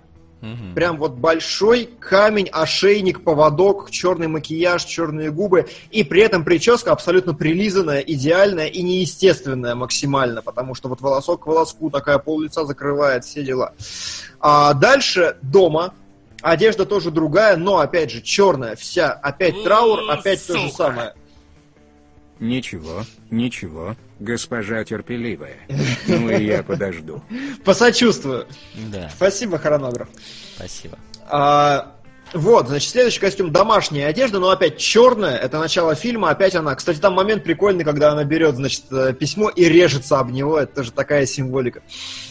Дальше. А, первый выход в свет, опять же, неестественная прическа, темные тона, синие, но темные, и забавно изумрудный такой зеленый цвет который э, мы еще увидим пару раз. Вот на него обратите внимание. То есть он как бы наличествует в ней, э, вот этот цвет, который отделяется ночному животному в этом фильме. Следующий кадр, она начинает читать книгу. В черной, опять же, толстовочке, водолазке. Том Форд сам сказал, что вы знаете, я до того, как начал снимать фильмы, я всегда считал себя сторителлером. Только я рассказываю истории через костюмы. То есть это, опять же, это не, это не overthinking с моей стороны, это не СПГС. Он прям сам сказал, что я раньше вот выпускаю коллекцию на сцену, и у меня в коллекции развивается сюжет. Поэтому тут однозначно это так. Сука. Оленька, Казино сошло с ума и отменило все лимиты у сука, да как же эта реклама меня тут нашла? Спокойно. Это не казино. Это я с донатом на кролика Роджера. А казино объявилось Спасибо. в момент, когда она писала мужу звать ее куда угодно. А я, блин, недоумеваю пару секунд. Он ее что, в казино позвал? Чертова реклама. Да, э- эти вот внезапные сюжетные повороты иногда бесят тебя. Да, бы. да. Вот, а теперь Хуже смотрите, всего было на фильме «Пустота», который вы можете посмотреть у нас в Патреоне, если поддержите. Да, нет, на самом деле хуже всего было в фильме, я, по-моему, уже рассказывал в, господи, в Кловерфилде 51, 50. или который, ну, 10 который. Кловерфилд 10. 10. Почему, почему я 51 постоянно называю? Не знаю, Там, потому короче, что, не знаю, 51 минус 10, это 41 год, а это ближе всего к 1488, как-то хоть, я не Ладно, так вот, 51 я- оттенок серого. Я, по-моему, уже рассказывал, там, короче, фильм начинается с того, что она просыпается в плену, прикованной к батарее, и там так, проблемы с Джой Казино, и она такая, а помогите! Я... Очень смешно. Так вот, смотрите, короче, почему это прям факт? Почему то, что я говорил про то, что Эми Адамс это главный злодей книги, ботинки. Это пошитые на заказ ботинки изумрудного цвета, такого же, какие были на ней сережки, и Дальше будет спойлер, увидите. Вот ботинки зеленого цвета, эксклюзивные, сделанные потому, что они были нужны. Они, чтобы они не бросались в глаза, но чтобы они были. Так что это как бы модельер сказал свое слово. А, следующий кадр. А, середина книги. Смерть, э, значит, э, двух героинь в книге. И она уже переодета в серый свитер. И в ней просыпается какая-то чувственность, и она начинает звонить дочери. Спрашивали, чья дочь, очевидно, просто другая дочь от этого мужика, потому что прошло 19 лет, она говорила. Э, никак, то есть аборт был. Вот, серый свитер, он становится светлее. И на... А, ну там просто кадр въелся сюда, э, становится светлее. Ладно, смотрите, касательно того, почему я считаю, что шрифт это... это пруфов этого я уже не нашел, это уже домысливание. То есть, если все, что я раньше говорю, это примерно я где-то собрал по сусекам. А, кофта, э, пиджак на ковбоя комплементарен со штанами Джилленхола. Если их совместить, получается цельный костюм одного цвета. И они вот вместе вот так существуют, и от одного переходят к другому. Поэтому у них такая четкая взаимосвязь и взаимодействие на, уровне костюма. Ну так вот, а, в прошлом, опять же, Эми Адамс в черной одежде, хотя на самом деле я хотел здесь маму сфотографировать, кадр промазал, мама там просто очень, то очень выразительно одета. Но так или иначе, Эми Адамс приходит на свою работу, и она в белом. Но она все еще в черных очках, с жесткой прической, и посмотрите на ее рукава. Они просто огромные, короче, прям раздутые. Это будет дальше видно через пару кадров еще. А, уточню. Но, в общем, да. Следующий момент это телки на ее работе, которые одеты в какую-то херню. И вот здесь э, именно опять подчеркивание. Девочка на предыдущем кадре в сером, которая темненькая, она менее вычурная, она тоже такая, такой странный воротник, все это бросается очень сильно в глаза. Вот эта телка вообще кошмар, потому что она прям предельно неестественная. Это как раз э, олицетворение ее рабочей среды, вот этой ир, ну, э, абсолютно небудничной, какой-то вылизанной, какой-то надуманной, такой пе- перепридуманной. Ну, И- Опять-таки, не, не настоящий человек перед тобой. Да, перед тобой да, созданный да. образ, как и она была раньше. Она начала замечать это, как и за- начала замечать картину. Как Да, раз в этот да. же момент все это происходит. И э, дизайнеры пишут, что тут еще клетка нарисована у нее на груди. Это тоже символ, тут не знаю, но вполне возможно. И вот следующее, вот видите ее рукава? Э, Массивная такая херня, широкая. Это прям тяжелые такие рукава, все еще обремененности. Она, она в пути, но еще не закончила. При этом, что интересно, касательно ночных животных, на ней шуба, у нее клатч из крокодиловой кожи и у нее часы в форме змеи. Ночные животные, жертвы какие-то, какое-то убийство, видите, насилие, все равно вот это все остается. Я, Э, я вот единственное не понимаю, как, как вот это вот неосознанно, зная это, воспринимать в фильме, когда ты рядовой зритель? Ну, то есть вот чисто... Слушай, Это ну, же прям ну, невозможно для рядового зрителя воспринять. Вот если ты не читал интервью и если ты не супер кинокритик. Слушай, вот я не знаю, я всю жизнь придерживался позиции, что эти вещи работают подсознательно. Но в последнее время из-за фильмов Марвел я в этом Понимаешь, разочаровываюсь. вот проблема в том, что если бы все фильмы придерживались этого, возможно, подсознательно бы работало. Но когда 90% того, что ты смотришь, это просто... Ну, ты воспринимаешь это как просто одежда в этой сцене, просто вот платье, в- которое не подчеркивает историю, как в этом можно разобраться, вот, ну, для меня Ну это, вот, вот. например, тяжело. То есть Я это надо согласен. заранее знать, что вот в- этот фильм особенный, что вот тут надо внимательно смотреть. Это не трансформеры, где вот просто ради прикола это все сделано. Я подумал о том, что реально, я когда вот это гуглил, это так все интересно. Это так, на мой взгляд, все-таки просто. Ну, то есть, если на этом акцентировать внимание и искать в этом какие-то смыслы, и находить их прям... То есть я уверен, что вот перед такими фильмами должен быть Гордон Кихот на 30 минут, где вот э, как минимум это интервью тебе зачитывают по ролям, и вот оно должно тогда, да. Тогда ты уже сидишь такой, настроился, смотрю. Я, кстати, вот не знаю. Тебе рассказали историю, и даже несмотря на то, что ты мог не замечать этих вещей про одежду, я, например, на нее вообще не смотрел. Ну, наряды и наряды, ну, модельер же делал фильм, хрен ли нет. А, при этом не используя свои наряды, сказал, не, не будет э, самопиариться. А кино же без этого работает. Не, А, ну, работает, не если вот спорю. ты хочешь... э, А вот, а вот у работало, работало ли бы так хорошо, если бы не было этих нарядов? Философский абсолютно вопрос вообще. Не, ну смотри, а, то, что они есть, замечательно. Работает без них тоже хорошо. Но если ты захочешь там второй раз пересмотреть и глубже копаться, ты будешь замечать Я- и подмечать эти вещи. Переживаю, что я бы даже второй раз смотреть просто на это не обратил Я, внимания. я, бы, я бы даже на пятый не обратил внимания. Единственное, что меня сподвигло заняться этим вопросом, потому что я понял, что Том Форд модельер, и все не, про, не может быть модель, у модельера все просто так. Я э, просто я к чему, может быть, веду современные, возможно, фильмы, ну хотя и старые тоже, э, надо воспринимать не только в рамках того, что тебе показывают во время э, непосредственно самого кино, но и надо как-то, ну, вот такие фильмы, надо знать какую-то возможно, дополнительную информацию для просмотра, что вот позволит тебе начать обращать внимание на какие-то детали, на которые, скорее всего, в большинстве своем ты бы даже бы не подумал обратить внимание. Ну вот реально, вот одежда, вот пф, я бы вообще бы Ну, даже Да. на какой Это бы там раз... профессиональный кретинизм режиссера. Больше тут сказать нечего. Потому что обычно такие вещи стараются показывать тупо цветом. Потому что Ну, это проще Да, воспринимать. это проще. Мгм. Согласен.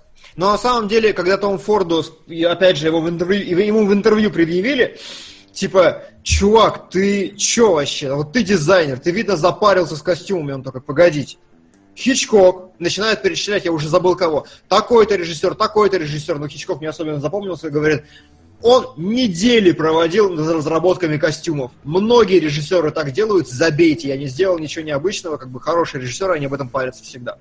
Вот, так что действительно. Знаешь, что Ну, одно дело, как они парятся, условно говоря, передать настроение, а с другой стороны, тут ну прям целая история. Тут прям э, именно это прям привязано к персонажу, а не просто к какому-то, условно говоря, Да. эмоциональному моменту фильма. Поэтому, Мгм. ну вот оно, понимаешь, зная это, было бы куда интереснее смотреть. Первый Просто вот. донат в моей жизни из-за вас не пришлось порвать плоть. На темного рыцаря Че 2. Если было, то на петлю времени. Я Темного надеюсь- рыцаря не было. Не было. Надеюсь, Не не крайнюю плоть пришлось порвать. Слушай, я тебя, я тебя огорчу, но порвать пришлось, ну, короче, близко к этому. Что? Но если это первый донат, значит он потерял девственность. А, Если потерял хорошо. девственность, то порвалась, ну, Ну ладно.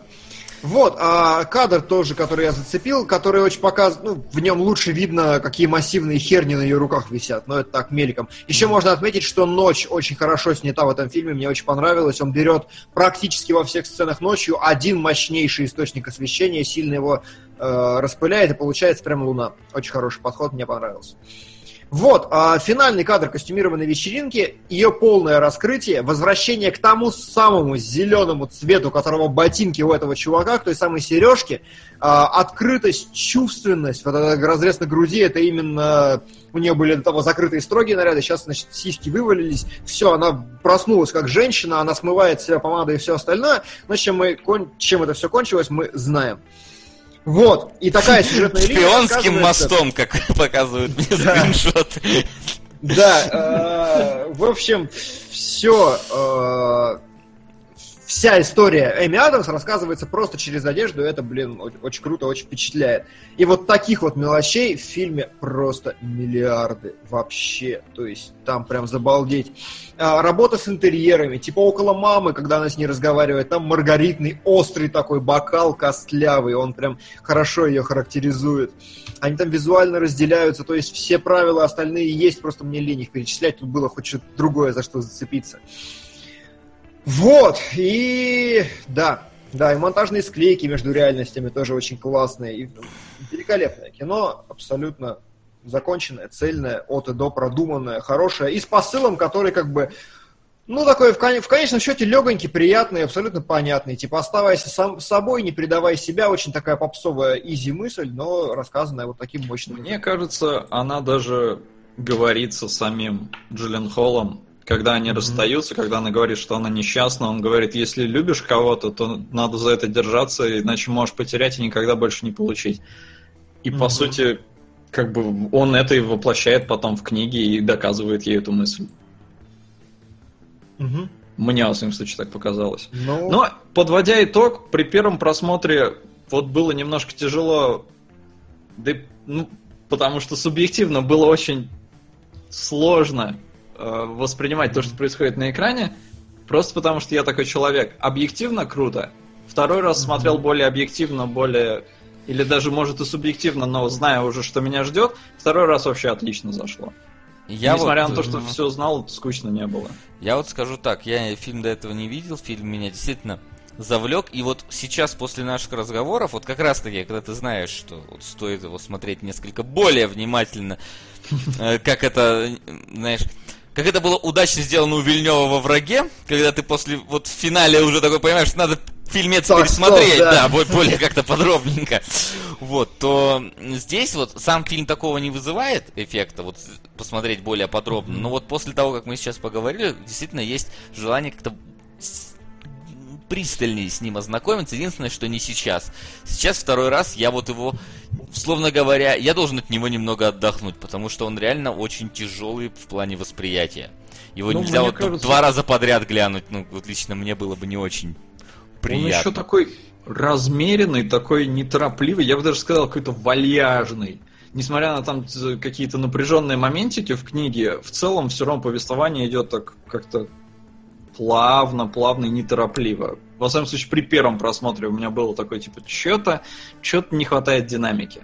Второй раз лучше зашло. Ну, mm-hmm. вот не знаю, вот момент ночью, который происходит, он прям предельно вот такой держащий, держащий тебя за причинные места.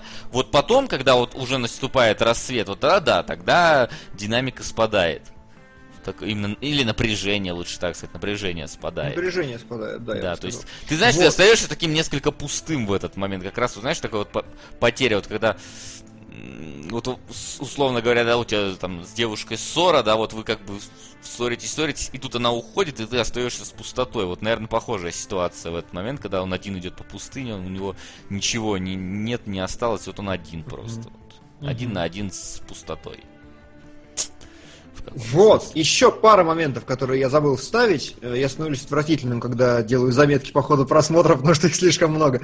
А, очень круто, мне очень понравилось, как сделан, показан образ мышления Эми Адамс, в том смысле, что а, очень четко по монтажу, нет, нет скачков, а, например, из книги в прошлое. Потому что всегда сначала книга, потом Эми Адамс, которая лежит, думает, потом флешбэк, потом Эми Адамс, которая лежит, думает, обратно книга. То есть это все прям выстроено, чтобы хаотичность не создавалась, чтобы была линейность. Плюс э, монтажные решения есть, опять же, хорошие, типа э, он открывает комп такой, значит, что-то прогуглить, и она сидит за компом, что-то работает. Это такие моменты тоже есть очень четенький, очень плавненький. Ну и там, в принципе, очень вычурный, когда она в одну сторону, он в другую, все это здорово. Плюс э, одна из главных цитат фильма, которая у нас не всплыла, но, в принципе, понятно, когда Джилленхола спрашивают, типа, зачем ты книги пишешь? Он говорит, я пишу, чтобы спасти вещи от смерти, если напишу, они станут бессмертными воистину. И вот здесь как бы, ну, во многом отражает, зачем он эту книгу писал. Но, опять же, такое, оставить на домысливание. И момент еще, который мне дико понравился и который, на мой взгляд, дико характеризовал Джилленхола как человека, в принципе, когда э, Шриф сидит в Э, значит, в этой, в кафешке, я такой, типа, так, у меня рак легких, короче, там, я не хочу есть, вообще меня блевать тянет, у меня все плохо. И Джиллен Холл такой, чувак, причем так хорошо, уверенно, спокойно, говорит, чувак, как ты будешь работать, если ты голоден? Давай, иди и поешь. И э, такой шрифт подумал, подумал и поел. И вот это, блин, характеризует его лучше, чем миллион разговоров про его слабость, не слабость, там, чувственность, нечувственность. Просто вот шрифт, иди-ка ты поешь, потому что ты, тебе надо набраться сил. Блин, это прям очень мощно. А, да, да, и момент Эми Адамс тоже такой забавненький был, когда она на работу пришла, она такая сказала, что а вы знаете, возможно, менять все слишком резко не слишком хорошая идея. Ты такой, ну да, ну еще жирнее подвяжите, как-то покажите прям, что она меняется. Но было. Все, вот теперь у меня закончились, значит, заметки. Я все, что хотел, сказал. Спасибо. Да И сказать ему больше нечего. Да. Да. Пусть Бог ему будет судья. Не знаю, к чему я сказал. Просто подход ни к чему. Да. Ага. Ну что, да мы, в принципе, уже даже высказали наши отношения, и у Солда, да. и у меня, и у тебя все. Э, действительно, фильм мощный, действительно, фильм крутой. И а, кстати, да. Э, сказано смелый. Да за фильм на, по-моему, Канском кинофестивале борьба шла охереть не встать и Focus Entertainment, или как там это называется, а, распространитель, за 20 лямов купил фильм, самый дорогой фильм, за который... Ну, самый дорогой фильм, который когда-либо покупали на фестивале. Да ты что? А давай посмотрим, просто интересно, кинопоиск, кассовые сборы какие там, или Блома Джо, или как там, проверь свое. А а тем временем у нас будет последняя рубрика. Да. Последний момент, чтобы вытянуть какой-нибудь фильм повыше, а какой-нибудь а... спустить пониже. 30 лямов по всему миру. Да, мало, не окупили. Но, возможно, на DVD потом еще отобьется. Ну, во-первых, на, на DVD Blu-ray, во-вторых, знаешь, что такое статусность. Статусность, Не, ну, да. А, плюс у него ж были эти номинации на Оскар, так что такие фильмы да, обычно такие хорошо фильмы на DVD, на DVD потом. Они, они отрабатывают, согласен. Итак. Итак, давайте же перейдем уже наконец к заключительному этапу нашей передачи. Вопросы? И погнали!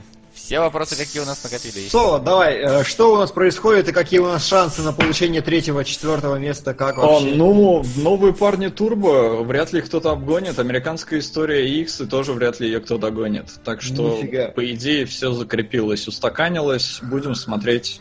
Один Хорошо. хороший фильм, другой вообще не знаю, что такое. Другой не знаю, что такое. Согласен. Блин, давно пора пересмотреть американскую историю X. А, хорошо. А, режиссерку будем смотреть или обычно? Режиссер... Все всегда Наверное. режиссерки. Да. Ну, знаешь, самый противный был момент, когда я подумал, что я скачал режиссерку Тора, а это оказалось собранная из вырезанных сцен с DVD, с э, синими задниками, отсутствующими спецэффектами, с охуенно контрастирующим на фоне дубляжа озвучкой. Такой, блин. Как же... И там прям сцены такие по пять минут кусищи ты мотаешь. Ужас. Да, так что, главное не напороться на что-нибудь такое. Но да, а... режиссерку, я думаю. Да, спрашивают, как считаешь, не перебрал ли Том Форд с визуалом, когда действие происходит в реальности, все слишком синее, холодное в плане оттенков? Ну, как бы, они очень четко разведены, да, это, по-моему, это правильно. Как вы считаете, господин? Ну, это, блин, вопрос, как они перебрал, перебрал Рёфан в неоновом демоне с визуалом. С визуалом. Хороший визуал, блин, лишним не бывает, особенно нынче. А, Согласны ли вы с утверждением, что Спилберг уже не торт? Нет, не согласна. Абсолютно. Вот, а, но на самом деле есть небольшой шанс, судя по большому великану, что Спилберг разучился снимать, э, ну, такое массовое, хорошее, развлекательное кино. Но я искренне надеюсь, что Ready Player One выйдет просто Вот из жопы всем порвет, Я короче. как раз хочу сказать, что, как по мне, Спилберг немножко для меня все-таки ниже стал э, вот в, в топе режиссеров в какой-то момент, потому что начал снимать какое-то, ну, несколько обычное кино, потому что вот раньше его фильме это был каждый раз какой-то вот ну, что-то совершенно невероятное, потому что э, тот же, если я сейчас не обосрусь, парк же юрского периода, его, да? Да, да. да, это, блин, прям вау было. Совершенно новый уникальный мир он придумал, сеттинг, да, в котором вот эти динозавры есть. А потом искусственный э, разум, тоже вот этот вот будущее, вот этот ребенок, который ищет там свою, ну не маму он там искал, но не суть важно, да. Не, искусственный разум это спорная история ее скипой. Спорная, скипы, но Не, не, не, не поэтому, не по... это фильм Кубрика. Там, там надо в производственную линейку все знать, не фильм рав- Спилберга. Ну, Там. окей, все равно. Я как бы все равно немножко придерживаюсь, что это его фильм. Да, а вот хорошо. э, тот же самый вот шпионский мост, например, я такой, ну, как бы да, но, но не цепляет так сильно. Не фильм, Ну, который как я. бы Он не пытается, да, Он не согласись. пытается, но вот для, лично для меня, мое мнение, да, что раньше его фильмы это была вещь, которую пересматриваешь прям вау, как круто. Шпионский мост так сильно не поражает. И даже Тинтин э, только в качестве графики поражал, а вот именно в качестве, ну вот пересмотр не так сильно тянуло пересматривать. И в этом плане, я- ну вот для меня он несколько, говорю, пониже стал в рангах режиссеров, но я тоже вот посмотрел Ready Player One и надеюсь, что это опять вернет вот те самые забытые мной уже относительно Спилберга чувства, когда это уникальный новый мир, это уникальная история, которую ты прям хочешь пересматривать, потому что в ней столько нюансов, столько деталей, столько любви к своему делу. Вот, ну вот. Вот, ну, согласен. Согласен с тем, что шпионский мост это... И вот а, Тинтин это хороший пример того, что что-то немножко он промахнулся. Немножко он прям промахнулся. У, сука, промахнулся. Хорошо. Что лучше? Режиссер, вопросов очень мало, они все касательно наших фильмов сегодняшних, поэтому если что-то видели... Да. Если видите в чатике, то выцепляйте. А, А, Что ну, лучше? Тут в донате прилетел один вопрос. а, да, давай. А, Нашли ли мы клюкву в э, шпионском мосту? Ну вот я скорее да, чем нет. Такой туда-обратно вопрос. Скорее нет, чем да, вот так скажу. Что Хорошо. Меня не А. так сильно задело и, там, некоторые А моменты. Пришел донат на голову Маркса, и я не понимаю, что это бля, Понимаешь, у меня немного сложилось так, что вот у Баскова есть фильм «Голова», а есть фильм «За Маркса». И вот оно как-то сложилось. Чтобы ты понимал, Баскова А. это та, кто снял зеленого слоника. Короче, тогда я на нашел видео в Одноклассниках, голые бегут на Маркса. Не, ну давайте тогда, что, голову, она просто уже... Блин, она прям... Прикинь, человек такой, нет, что я наделал? А я, я тоже я не понимаю, что такое голый Маркс. Или голова Маркса. а, голова Маркса. А, голова сеть салонов красоты в ВКонтакте. Что за херня? Ну, короче, да, действительно, Васян знаток Басковой, у нее есть за Маркса и есть голова. Я, ну, ты что, я думал, я соврал тебе, что ли? Слушай, Нет, ну я, я, не просто знаю, я не удивился, вижу что ты такой головы. знаток. Давай, короче, на... Ладно. Ну, К сожалению, на голову, На да. голову. На голову. Хорошо. А, Чувак, у тебя есть шанс исправить, короче, то, что ты наделал. А, что лучше, когда у режиссера есть свой киноязык, по которому можно 100% узнать фильм режиссера, или когда режиссер умело оперирует стандартными приемами? Я люблю, наверное, больше, когда есть такой узнаваемый стиль. Я поэтому люто люблю Райта, Гая Ричи. Кто там еще такой вот прям, что капец узнаваемый. Я даже не знаю, сходу больше никого не назову. Финчер.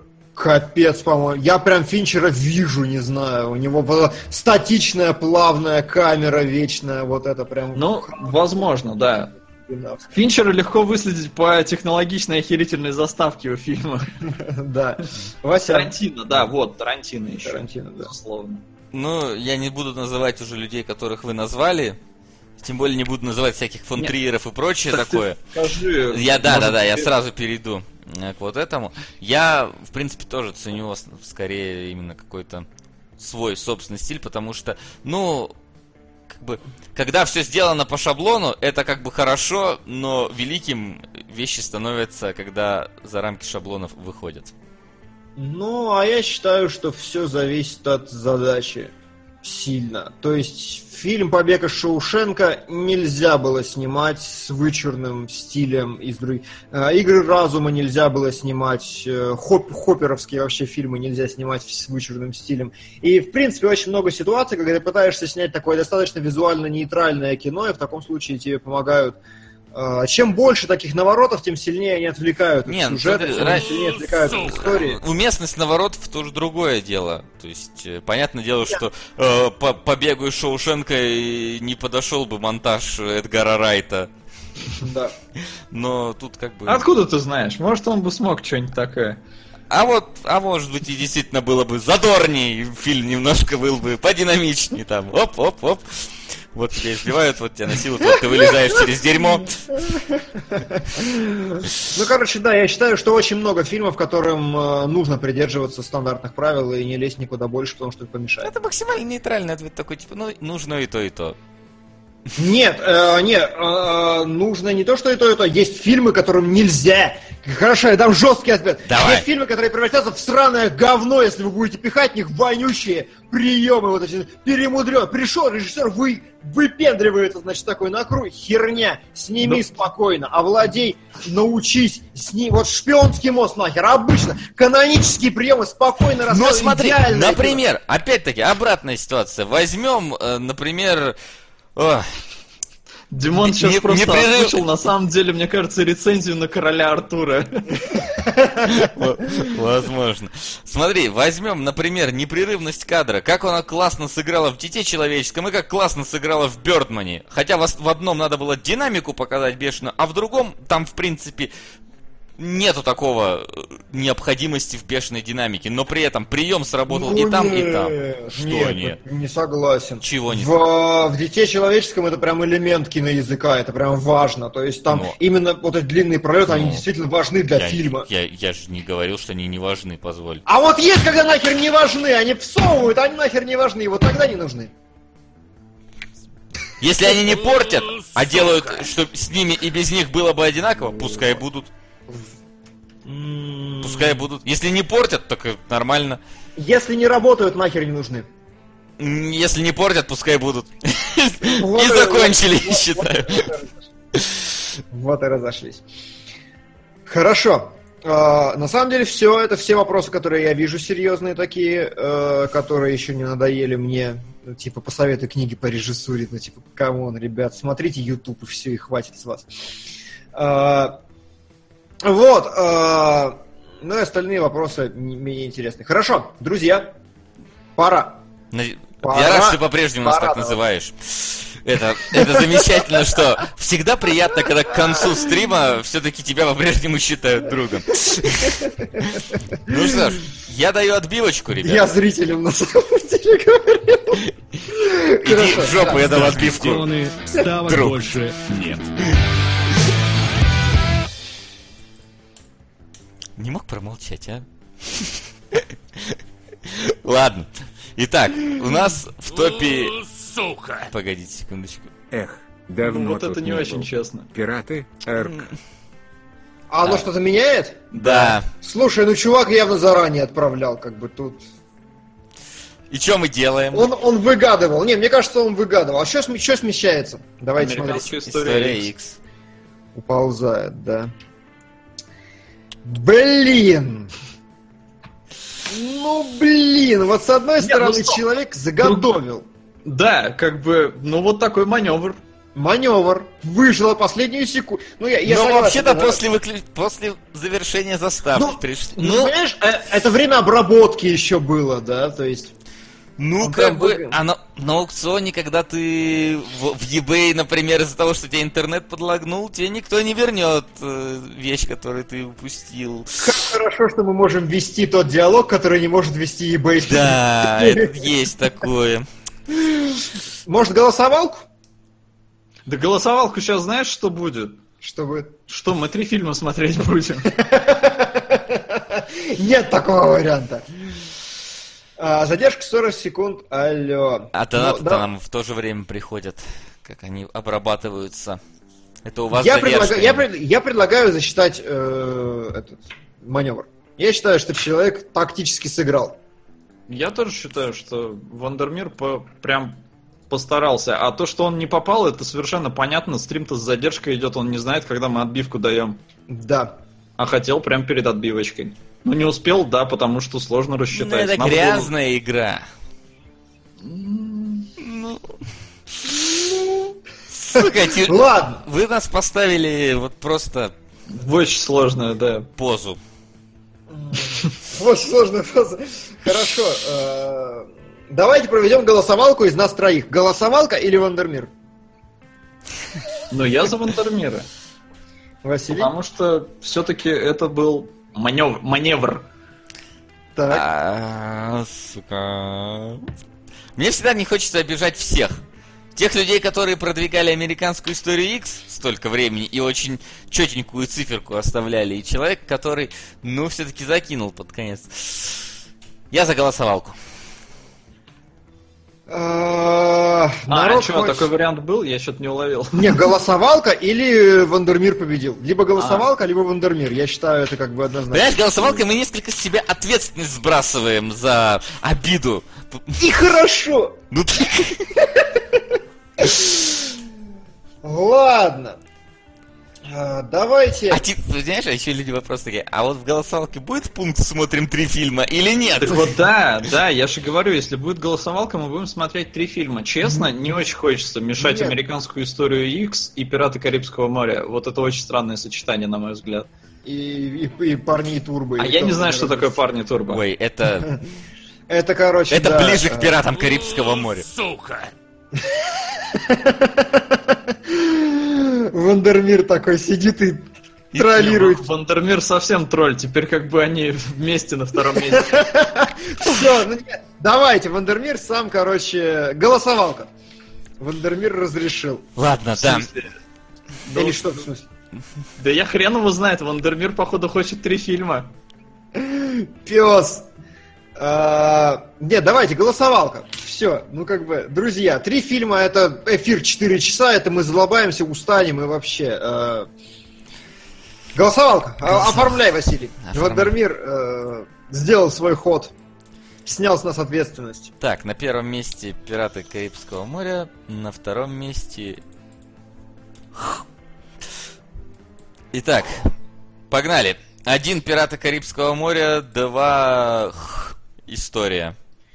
Хорошо. А тем временем у нас остается все еще вопрос, пойдем ли мы на темную башню на следующей неделе. Да, пойду. Точнее, на что мы пойдем на первой и на следующей неделе. Абсолютно точно пойду на темную башню. Пускай будет даже говно. М, Да, я тоже думаю, что надо сходить по-любому. А что еще? А у нас не показывают темную башню. Все, получил своего Эдгара Райта, сиди. Не, ну я доволен. Как бы не знаю, что там с башней, а Зна- Драйвер я, смотрел фильм Стивена Сп- Господи, Стивена Кинга. Нарожали Стивена, блин. Вот, последний. И он был охеренной комедией на уровне Эдгара Райта. Он назывался «Мобильник», и поэтому я... «Темная башня» это, это, это будет... Хорошо. да, На зашибись. самом деле у темной башни нет никаких критиков, нет сука. ничего, и это плохой знак. Но разберемся.